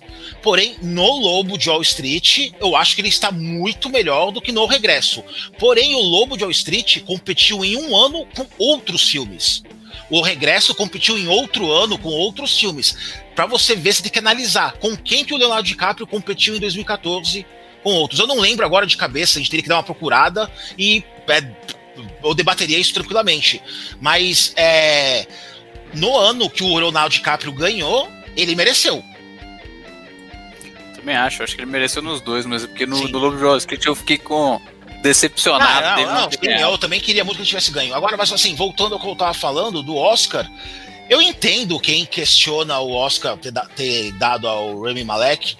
O Oscar não é de hoje isso, muita gente tem esse papo nostálgico que me irrita. Ah, antigamente era só, só, só os bons atores mesmo ganhavam, hoje é tudo política. Não é, o Oscar sempre foi foi uhum. é, às vezes cartas marcadas, é, é da, da, preferência, sempre, sempre foi assim, um monte de ator. Pra você ter ideia, um cara excelente aí como o Martin Scorsese foi ganhar um Oscar só em 2005 com o Aviador, que nem é dos melhores filmes dele, pelo menos na minha opinião. Teve outros filmes que nem eu que é, que ele realmente é merecia. Taxi Driver, O Rei da Comédia, Cabo do Medo, Pô, o Martin Scorsese, mano, é um cara que merece um programa só pra ele também, que gosta pra caramba de rock, né? Fez filme aí com o do Rolling Stones. podemos. podemos. Agora, sem, sem, desviar de tanto do assunto de novo, voltando, Cara, o Rami Malek, em 2019, cara, ele, ele concorreu com o Christian Bale, que fez Vice, com o Bradley Cooper, que fez Nasce uma Estrela, com o William Dafoe, que fez No Portal da Eternidade, e com o Viggo Mortensen, que fez o Green Book. Eu, Lucas, eu assisti o Vice, o Green Book e o Nasce uma Estrela. Além do Queen. Eu não assisti o filme com o William Dafoe, que, cara, para mim é um, é um puta de um ator puta também. Ator. É um puta de um ator, tá ligado? Então eu não posso falar sobre ele. Em relação aos outros três, cara, eu não não, não fiquei indignado do prêmio ter ido pro, pro Emmy. Eu imaginava que o Christian Bale venceria. Eu acho que ele tá muito bem do Vice, o Christian Bale, tá ligado? Se eu perguntar para mim, Lucas, eu vou falar, é, eu acho que o Christian Bale no Vice tá um pouco melhor do que o Remy Malek. Mas contra o Viggo Mortensen e o Bradley Cooper, que o Viggo Mortensen é excelente ator também, eu acho ele muito bom. Bradley Cooper eu já não acho deles atores muito bons, mas fez o que fez lá no Nasce uma Estrela, que também não é um filme que me agrada muito também, mas é, tá bem, tá bem no papel. Mas, cara, para mim, entre o Christian Bale e o Remy Malek, o Oscar ficaria em boas mãos, assim. Eu daria pro Christian Bale, mas não, não, não achei ruim ter ido pro Rami Malek, não. Eu, eu, eu daria pro. Eu vi todos os filmes, todos os filmes do Oscar, inclusive o do Will Defoe, que é muito bom também, e que é um ator que eu gosto muito, mas não, eu, eu, eu, eu, prefiro, eu, de todos eles, eu daria pro, pro Viggo Mortensen, sinceramente. É. Eu não achei o Viggo Mortensen no livro verde uma coisa tão. Na verdade, esse filme tem um, tem um, tem um. É um filme legal, assim, pá, mas eu não você, você já falou comigo que é o muito dele. É, é, cara, assim, é. Você é já falou opinião... comigo que é o filme de branco pra preto. Você falou comigo é, que é, é, assim, cara, eu acho interessante que tem esses filmes. É óbvio, ele, ele, ele, conversa bem com o público branco americano. É uma é, forma de conversar, de atingir eles. É que eu, Lucas, como uma pessoa que eu me considero negro, eu sou pardo, na verdade, meu pai era branco, minha mãe é, é, é negra, sou misturado, miscigenado, como querem falar, mas eu me considero negro. Uhum. Mas enfim.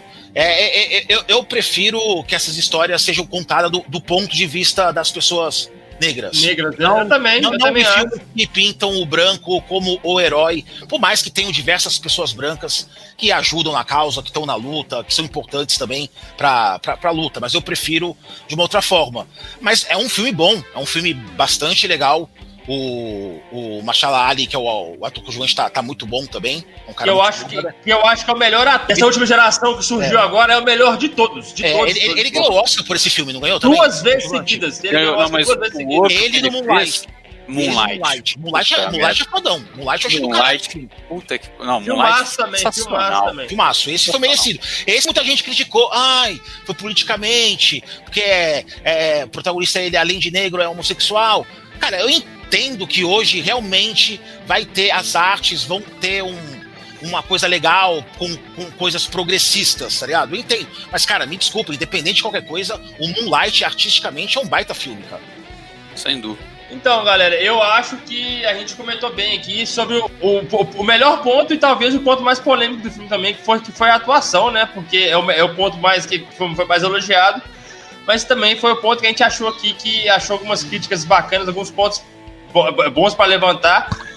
É, e eu, eu, incrivelmente, achei que o Lucão é, é, é criticaria a atuação e ele elogiou um ponto que eu achei que ele criticaria por, exatamente por ele falou que como ele falou que já havia é, ele tinha comentado comigo que eles assistiam Mr. Robert eu achei que ele, teria opinião parecida com a minha que a do Matheus mas não ele, ele assim teve uma opinião um pouco um pouco distinta achei bacana também um, é, de ver mas então, aqui, eu, só, eu, só, discordo de uma coisa que você falou é, hum. Lucas e não Lucão o Lucas Lucas Lucas meu meu amigo de infância o eu não acho que a gente que a atuação foi o ponto forte do filme.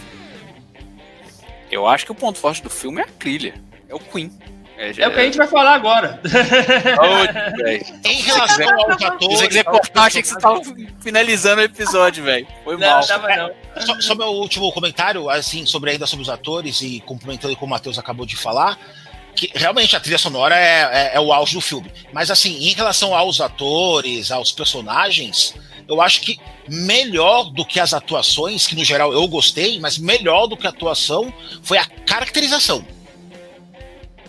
Eu não sei se o filme aí ganhou alguma coisa de maquiagem, aí de figurino, nessas coisas, com quem concorreu também, até dou uma olhada aí depois, mas isso foi um excelente trabalho do filme, cara. A caracterização das pessoas, da época, assim, da, das roupas, figurinos, essas coisas, eu achei que ficou muito, muito bom. Cara, o filme, tem, o, tem uma... o filme ganhou Oscar, o filme ganhou Oscar de melhor ator, né, com o Remy Malek, melhor edição de imagem, melhor edição de som e melhor mixagem de som. Não ganhou figurino, que eu achei que deveria ganhar, e mas é, eu acho que a melhor edição de imagem corrobora com o que a gente falou, a questão da, da dublagem do Remy Malek, né? tipo assim, a, a, o encaixe da dublagem da, da é, da, foi um excelente, foi um excelente trabalho da produção. O cara não cantou, é. né? Então encaixaram de uma forma muito boa mesmo, né?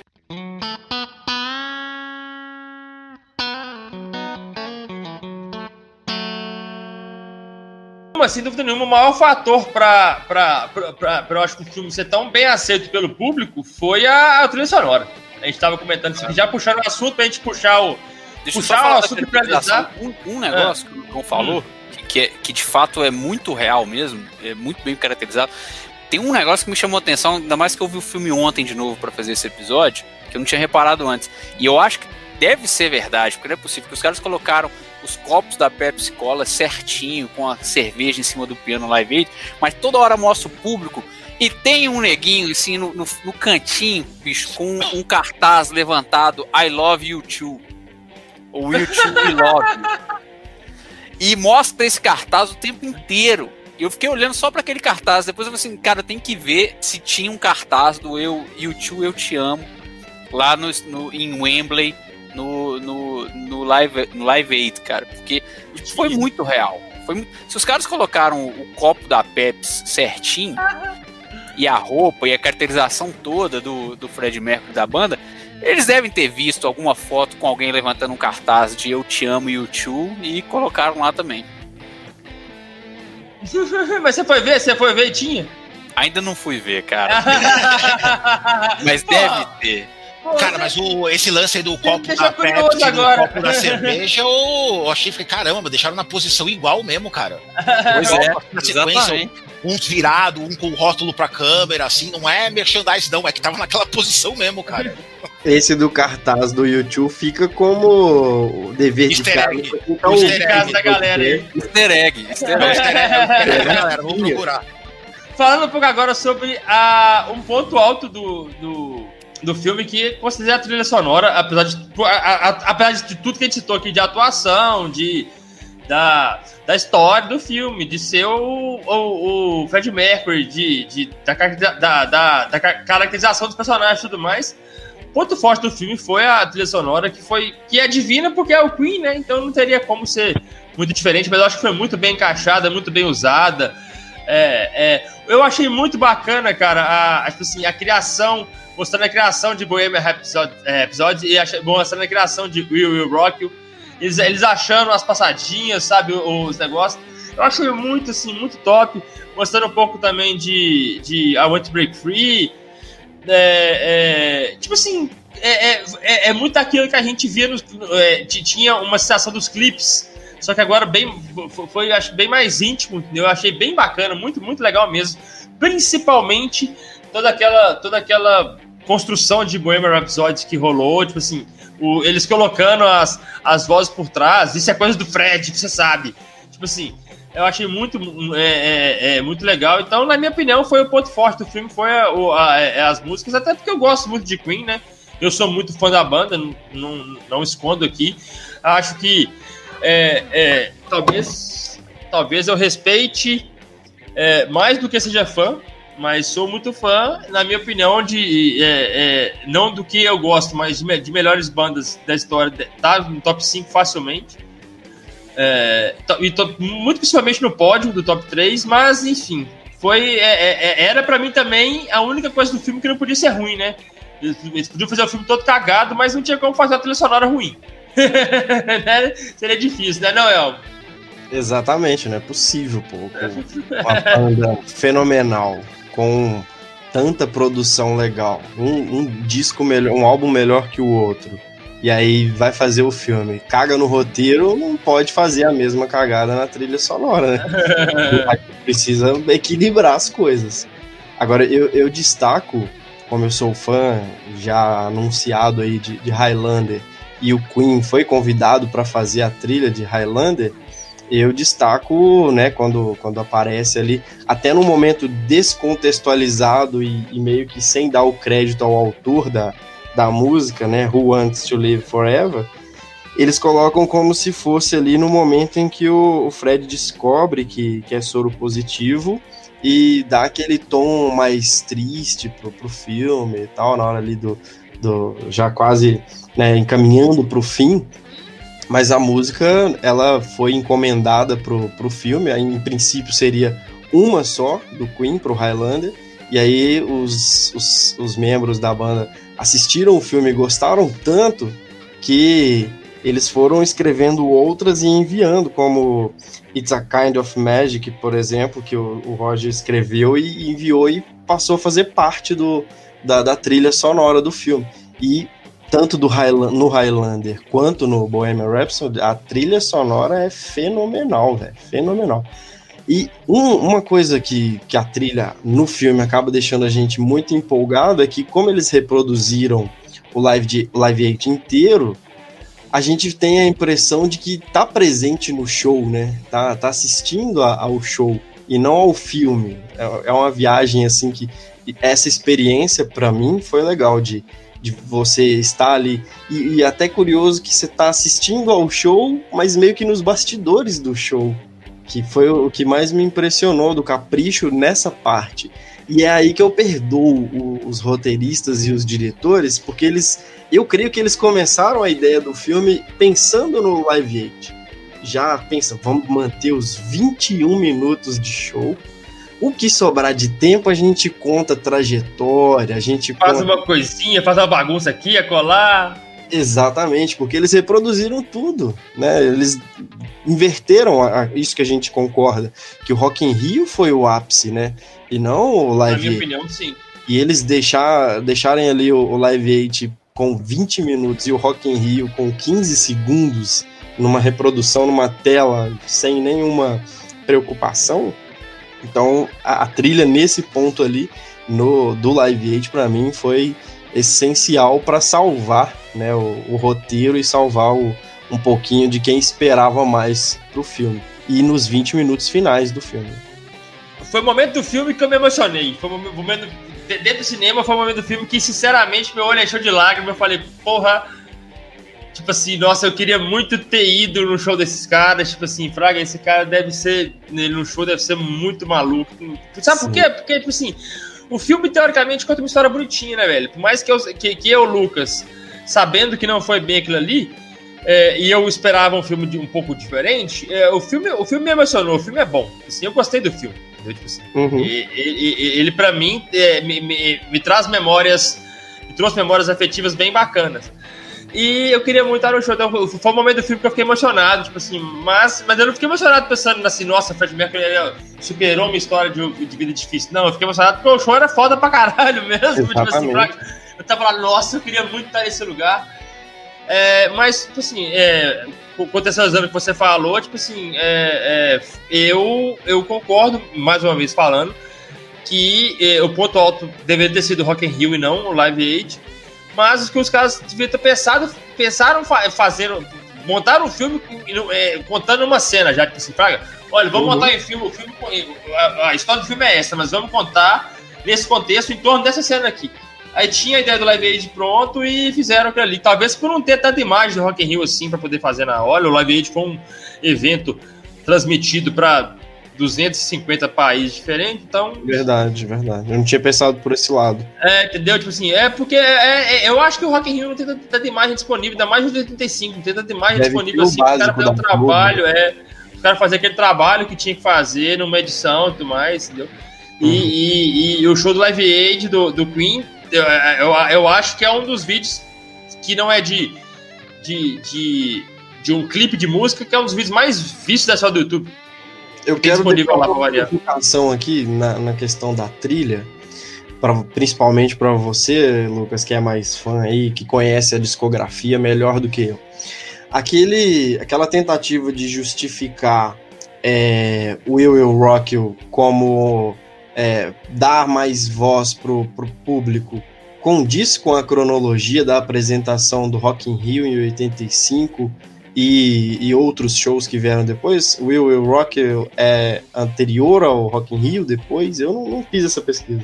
O, o eu, eu, eu, tenho que lembrar aqui, e vou até fazer uma pesquisa no Google aqui agora, enquanto eu converso com vocês, sobre de qual álbum é a Will Rock, que eu não sei. Porque no filme eles colocam como se a ideia fosse ali do, do guitarrista, né? para dar um, uma, uma ênfase no público, depois que eles viram o, o, público cantando Love of My Heart, né? Do... Acabei de ver aqui que não tem nada a ver, porque a, a música é do álbum de 1977, É do é, álbum News of the World. Acabamos de pegar mais, mais uma um brecha, furo né? histórico aí, é, sem, sem, sem nada a ver. Tipo assim, Fala comigo, Matheus. Trilha sonora. Cara, eu já até tinha dado spoiler do meu comentário no, no quadro anterior. Velho, é o auge, né, do filme. Se você vai ver um filme de uma das maiores bandas de todos os tempos, com uma discografia do nível do Queen, você espera no mínimo sair, velho, emocionado do cinema ou após o filme, se você não viu no cinema. É um. Cara, é um Queen, né? Assim, não tem. E aí, aí eu acho que vai de cada, de cada um, assim, cada um tem seu momento, né? Igual você teve do Live Aid. Pra mim, Bohemian Rhapsody, que é o que é o que dá o título ao filme, é, uma, é a obra-prima, master do Queen. Então, para mim, o momento que eles estão desenvolvendo a música e que depois eles tocam e cantam a música inteira e vão dando aqueles primeiros spoilers ali no, no piano do, do, do Fred Mercury, dando as primeiras notas da música. Cara, para mim ele já vai, já vai me, me emocionando. Eu assim, tá, daqui a pouco eu vou escutar essa música inteira. Eu já escutei ela um milhão de vezes. É, é sensacional, assim. Senti falta um pouco do, igual o Elmo falou, gosto pra caralho de, de, de Highlander. Então, então quando, quando fui ver o Queen, quando fui ver a, a, o filme, tava esperando escutar um Wants to Live Forever. E, tipo assim, não rolou naquela expectativa que eu tinha, mas tudo bem, mas Bohemian Rhapsody, que era a que eu queria mais, estava no título da. Tava na capa, eu sabia que eu ia escutar. Mas Queen é sensacional, né? Acho que eu comentei no começo do, do desse episódio também. Senti falta deles, é, assim, do David Bowie lá, para fazer Under Pressure também, que é outra música que, cara, é dois ícones, dois monstros do, do rock mundial e que deveria ter. Você tem a oportunidade de mostrar esses dois num filme, construir uma música que é sensacional e os caras não fazem. Isso, isso me deu uma. Eu fiquei meio triste com isso, mas. Mas a música não tem muito o que falar, cara. Assim, a trilha só, tanto que eles ganharam Oscar também, né? Em, em, alguns efeitos técnicos por causa disso. a música, a discografia do Queen, ela é melhor, melhor edição de som e melhor mixagem de som ganhou os dois Oscars. É. é. Devia ter ganhado melhor trilha sonora, talvez, aqui, que eu acho que eu é. vi, mas. Cara, eu fui. É, só, aí é uma, só, só pra contar uma historinha minha, assim. Eu fui recentemente, tem um ano, eu, eu dei um rolê aí na, na Grã-Bretanha e eu, eu atravessei a ilha de carro, né? E aí a gente parou a viagem lá nas Highlands escocesas. Cara, aí eu, eu fui andando lá nas Highlands, a gente tava no meio do mato, assim, na, na montanha. No mato não, né? Assim, que não é igual o mato nosso aqui, né? Aquelas montanhas assim. me senti o Sean Connery lá, assim, no... Fui só pra isso, falar assim, é, só pode haver um. Virei, virei pra minha esposa lá assim, só pode haver um, velho. E quanto tempo, Matheus? Em uma semana, igual o Sean Connery fez? Foi um dia, e olha lá. E a gente ficou no meio de uma floresta. Lá, quer dizer, mentira, a gente ficou dois dias que a gente, a gente se hospedou numa. numa era, é, era tipo uma sei lá, era uma mansão de um cara que era barão, antigamente virou um hotel daqueles antigos. Aí você chegava lá, sentia uma, uma cabeça de, de, de cervo, assim, gigante, da, e de javali que os caras caçam na região, assim. Aquela neve em volta e tal. E aí você bebendo aquela, aquela pint, comendo aquela, sei aquela buchada de, de carneiro que eles têm lá, né? Que é o. Que é o como é que chama? Talvez o Lucão lembra aí mais do que eu, acho que é Higgins, não sei. Ah, o Haggins. Haggins, isso aí. É. Cara, achei que eu tava virando imortal, velho. E aí, toda hora, é, toda hora o som do, da música do Queen tocava na minha cabeça, velho. Who Wants to Live Forever. Esse não, não tocou no filme, não. Mas assim, tirando esses. Mas aí é a expectativa pessoal de cada um, né? É, não tem muito o que, o que. Lógico que sempre pode melhorar, mas Porra, a trilha sonora do Queen não tem muito o que falar. de, de, de investigar, Matheus, sobre a trilha sonora do, do, tanto do Highlander e também do Bohemian Rhapsody Who Wants to Live Forever, é que você descobre que o Brian May escreveu essa letra num táxi, velho.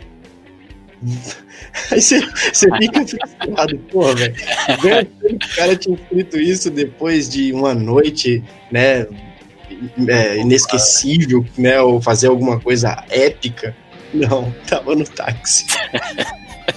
gênio é assim mesmo, né? Gênio é gênio, né, velho? Gênio é gênio. É, Tem hora não. Passe tempo, no final das contas, é algo, é algo relativo, né? Então. Então, para nós, o que vale é que, para mim, ele escreveu isso lá do lado do Sean Connery no, nas Highlands. Exatamente. Para comigo, Lucão, trilha sonora.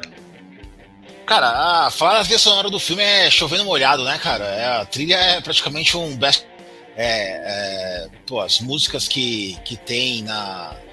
Nela né, né, tem, tem quase todas as mais conhecidas, tá ligado? Sempre falta uma, né? Ainda mais um, uma banda com, com, com número de, de músicas compostas na carreira que o Queen tem, sempre vai faltar, né? Mas, cara, tem Pô, tem Love My Life, Will Rock You, Another Bite Dust, I Wanna Break Free, Under Pressure, é, Bohemian Rhapsody, tem várias aí, né? É, Don't Stop Now, The Show Must Go On, Radio Gaga. Faltou uma ou outra aí, né? Eu queria que tivesse uma cena assim do Wants to Live Forever. Eu adoro essa música, eu acho bem bonita. Eu também gosto do, do, do filme Highlander, especialmente o primeiro. Ah, Matheus, você falou que você foi na, na Inglaterra, foi até a Escócia, né, cara? O o filme Highlander também teve bastante cena filmada aqui na Irlanda, né? Tem uma, inclusive a, essa cena aí que tem a, esse discurso aí do só pode ter um, que é o que o, o Christian Lambert corta a cabeça do Sean Connery fora, foi filmada no, interior da Irlanda. É um lugar que chama Cliffs of Moher. Depois dá uma procurada aí, se quiser. Bem bonito. Tem aquelas planícies, os cliffs assim, tá ligado? Já vou incluir no próximo roteiro, velho. ah, se colar e dá um toque, a gente faz esse, faz esse rolê é, junto. É, isso que eu ia falar. É bom que eu, que eu passe aí, a gente se encontra, nós, é. toma uma pint e, e vai pra Aliás, penhasco, o legal, Uma coisa legal aqui da Irlanda, só falar bem rapidinho pra gente não perder tanto, é que, como aqui tem bastante isenção de imposto pra filmagem, então tem muita localização de, de filmes aqui, tipo Game of ou de série, o Game of Thrones já foi filmado aqui, Harry Potter um monte, um monte, um monte de, filme. O Star Wars, onde o Luke Skywalker tava lá na, nas Ilhas Scarys. Inclusive, eu ainda não conheço esse lugar, eu quero muito ir.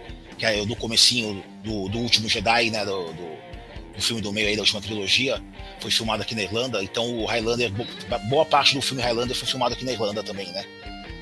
Mas voltando à trilha sonora, cara, eu não tenho muito mais o que falar que vocês já falaram, não, cara. Trilha sonora é trilha sonora do Queen, cara. Pra mim, eu sou suspeito pra falar, cara. Queen é uma das maiores bandas de todos os tempos pra mim, cara. É, acho a banda excelente, eu gosto pra caramba das músicas. Qualquer álbum que você me dá, eu vou colocar, eu não, não vou pular música, eu deixo, eu deixo ela tocar, tá ligado? É, então, eu não tem muito o que falar, cara. Faltou uhum. música porque os caras não tem como um filme de duas horas e pouco colocar todas as músicas. Vai tocar a discografia inteira do Queen? Não tem como, né, cara? Exatamente, né? É a mesma coisa se o Jay, sei lá, fazer um filme aí do. Uma outra banda que eu não pulo música, que é o Iron Maiden, por exemplo, tá ligado? Se for fazer um filme, então, pô, vai faltar música pra caralho também, mano, tá ligado? Então, Rolling Stones vai faltar música, né, cara? É, é foda, né?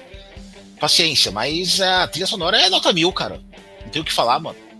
É ponto forte do filme, né? É. Eu, eu, acho que o principal É o maior forte. atrativo. É, assim, também acho. Inconsciente é. é. o maior atrativo, cara. Óbvio, a maior propaganda, a maior cartaz é o Remy Malek. Nossa, como que ele vai ser o Fred Mercury, né? Esse foi o maior chamativo do filme, que mais atraiu né, aquela questão. Mas a trilha sonora é a garantia, né? Mas coisa bem, no mínimo eu vou escutar duas horas de Queen. Nunca vai ser ruim, tá ligado? tipo assim, né? Na pior das hipóteses, eu vou no cinema, vou escutar duas é. horas de Queen, volto pra casa. É é e, e, comenta depois sobre o filme. Tá não, tem, é muito difícil o cara cagar um negócio desse. tem como.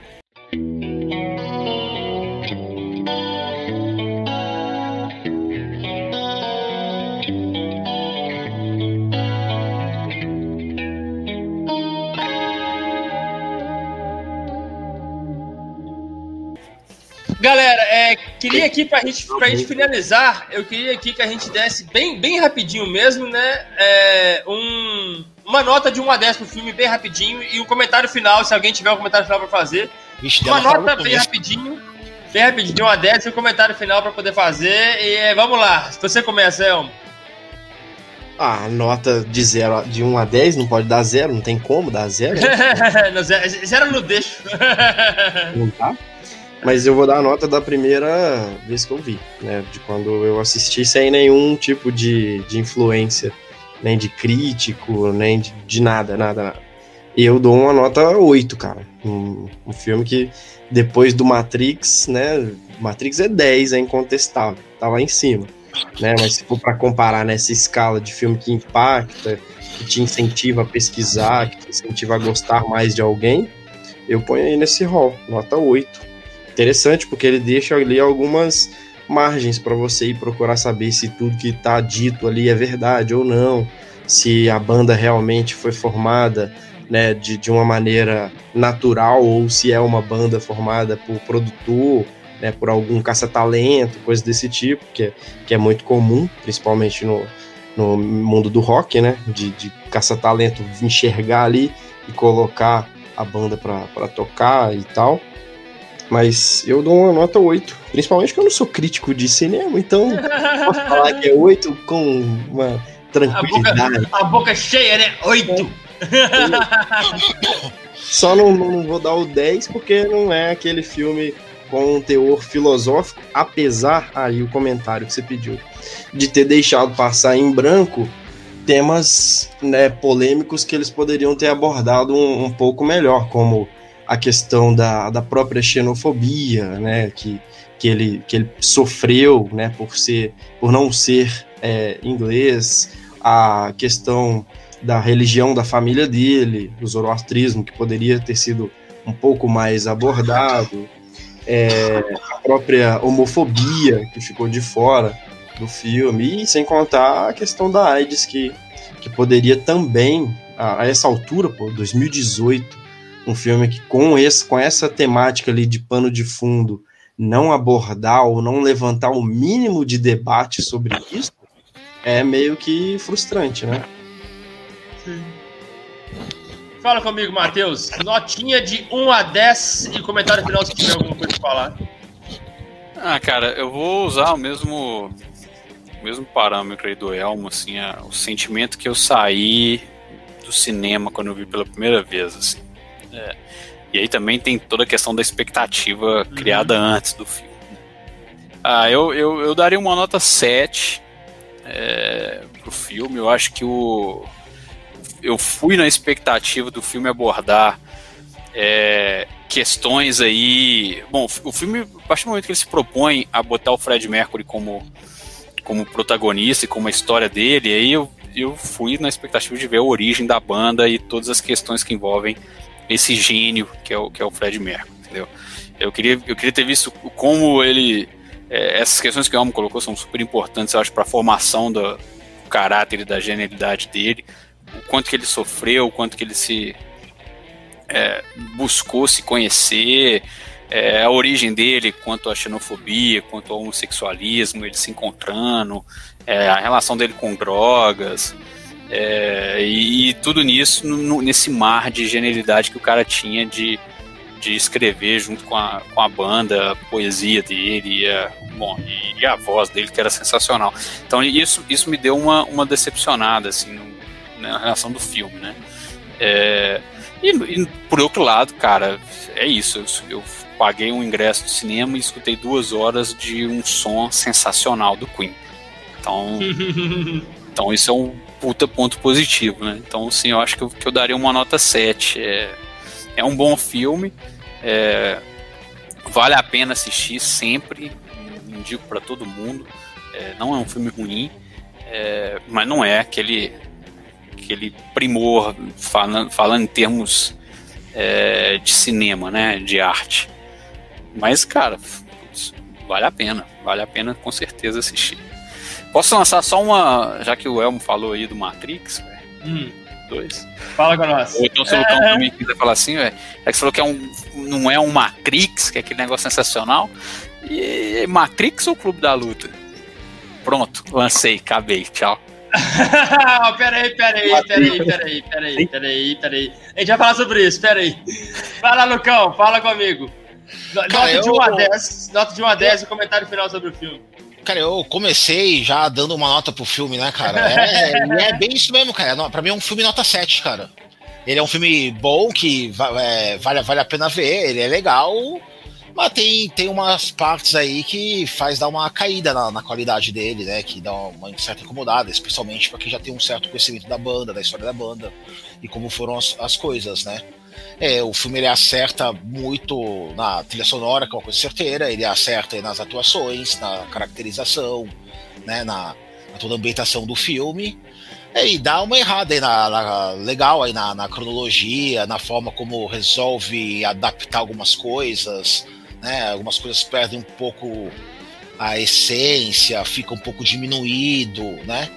Eu a, também no, dando uma contextualizada aí na, na, na, na, na doença, na AIDS, né? É, foi acho que foi retratado de uma forma bem, bem pobre, bem rasa, ainda é, desnecessária ainda, né, usada como motivação lá no, no, no, show final, né? Então isso aí dá um, uma perde uns pontos aí comigo aí, mas ah, de resto é um filme que vale a pena assistir. Você vai ter entretenimento legal aí de, de algumas horas aí.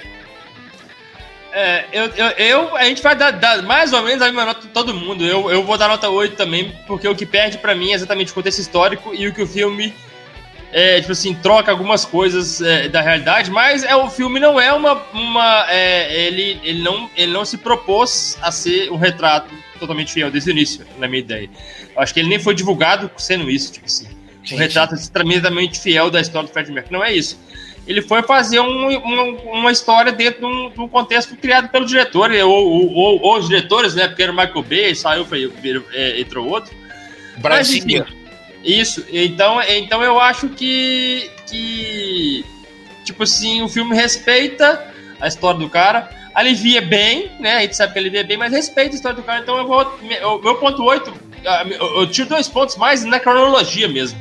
Que eu acho que, que não precisava ter, ter sido daquela maneira. Eu acho que não ia alterar absolutamente nada na, na imagem que eles queriam passar do Fred Mercury.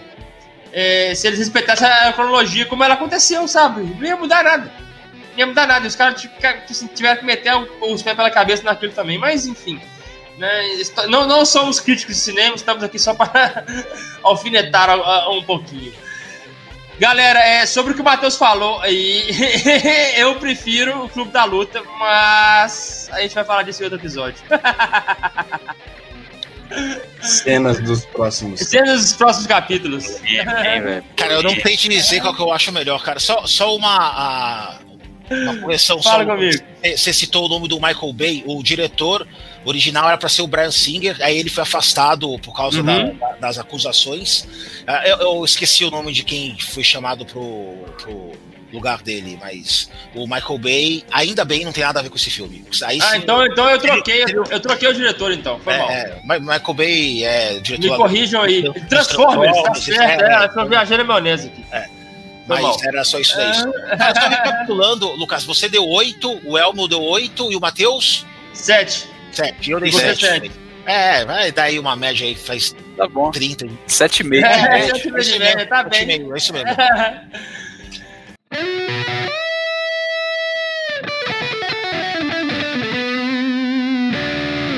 Galera, esse foi mais um episódio do podcast Let's Talk About Rock, da página do Instagram Let's Talk About Rock. Hoje a gente fez uma bem- muito bem-humorada na análise do filme Bohemian Rhapsody dentro da, da- do contexto que ele foi proposto, que é falar da história do Fred Mercury e do Queen, que é uma banda de rock que todos nós gostamos, uns mais fãs que os outros, mas todo mundo aqui aprecia, todo mundo gosta um pouquinho. Todo mundo escuta bastante, pelo menos. Então, é, foi um papo bem legal, a galera trouxe uma opinião bem, bem bacana aqui. Queria agradecer mais uma vez a presença de todo mundo. Elmo, mais uma vez, muito obrigado. Valeu pelas opiniões polêmicas de sempre. Sempre colocando um contextozinho pra gente, levar, pra gente pensar diferente. Muito obrigado, valeu demais. Eu que agradeço, meu caro, o convite para falar desse assunto aí que é, que é legal. Tem muito pano de fundo para abordar. E eu tô aqui para semear discórdia, sempre. eu um professor de filosofia que sou. Aqui, aqui, a gente vai repetir a dose. Vamos falar de. Vamos falar do, do filme que vocês tão, tão, tão- tanto querem que a gente fale. Nós vamos falar de Highlander, tá? Vamos repetir a dose. Bom que todo mundo aqui gosta. Vocês gostam muito mais que eu, mas vai ser bom. A gente vai falar de Highlander também. Bacana. Muito obrigado, Matheus, pela presença. Muito, muito prazer, muito grande ter você aqui. Valeu demais. Espero que seja só, só, só o primeiro de muitos. Valeu por ter tomado um tempinho seu aí pra ficar com a gente. Cara, o prazer foi imensamente meu. Foi um- é uma honra aí participar com vocês. Já, já escutava, né? Então, tô como fã escutando é, o episódio e agora podendo participar. Então, espero que tenha mantido a altura aí. E pra mim, Ah, foi, Uhum. pô, foi, foi, foi super divertido. E precisando, estamos aí de novo. Um grande abraço. Valeu demais. E Lucas Casagrande, valeu por deixar aqui sua- se- se- sempre aquelas suas opiniões muito, muito bem-humoradas, muito engraçadas. Valeu demais. E tomar esse tempo seu aí com a gente também, né? Irlanda, a gente sabe que é um pouquinho mais tarde. Muito obrigado por estar aqui mais uma vez. Oh, que é isso, Lucas. Eu que agradeço aí mais uma vez o convite, cara. Muito obrigado mesmo. Sempre uma satisfação aí participar aí do podcast. Toda Valeu demais. aí, quiser opinião aí, qualquer assunto aí que a gente puder conversar, debater, tamo aí pra dar risada. sempre juntos. Matheus, prazer em te conhecer, viu, mano? Vamos. Espero que a gente faça mais, mais podcast junto aí. Elmo, sempre bom te ver, meu irmão. Tamo aí, cara. Beleza? Valeu. Pô, e, e só falar, eu ainda consegui ainda uma- um teto, velho, pra ir na Irlanda, um dia que Ô, eu tá, quiser só- lá. Qualquer um dos três aí, cara. Qualquer, só, só chegar aí, a gente faz um bem bolado aí, a gente. Dá, dá, Ah, vai ser bacana. Sempre arruma um espaço aí na, na casa, cara. Nada. Sim, Só sair dia- ganhando. Ei, El, imagina um dia que a gente grava, a gente grava lá na Irlanda, imagina? Você tá doido. Não, não vai, não vai dar certo, não vai ter tempo de gravar. Ou vai que dar, ou vai ser o melhor episódio. É, ou vai ser o melhor de todos. Pode deixar a câmera gravando de longe, captando o áudio 24 horas. a gente, a gente vai editando. É, meio que isso. Galera, muito obrigado, aquele abraço, fui! É nóis.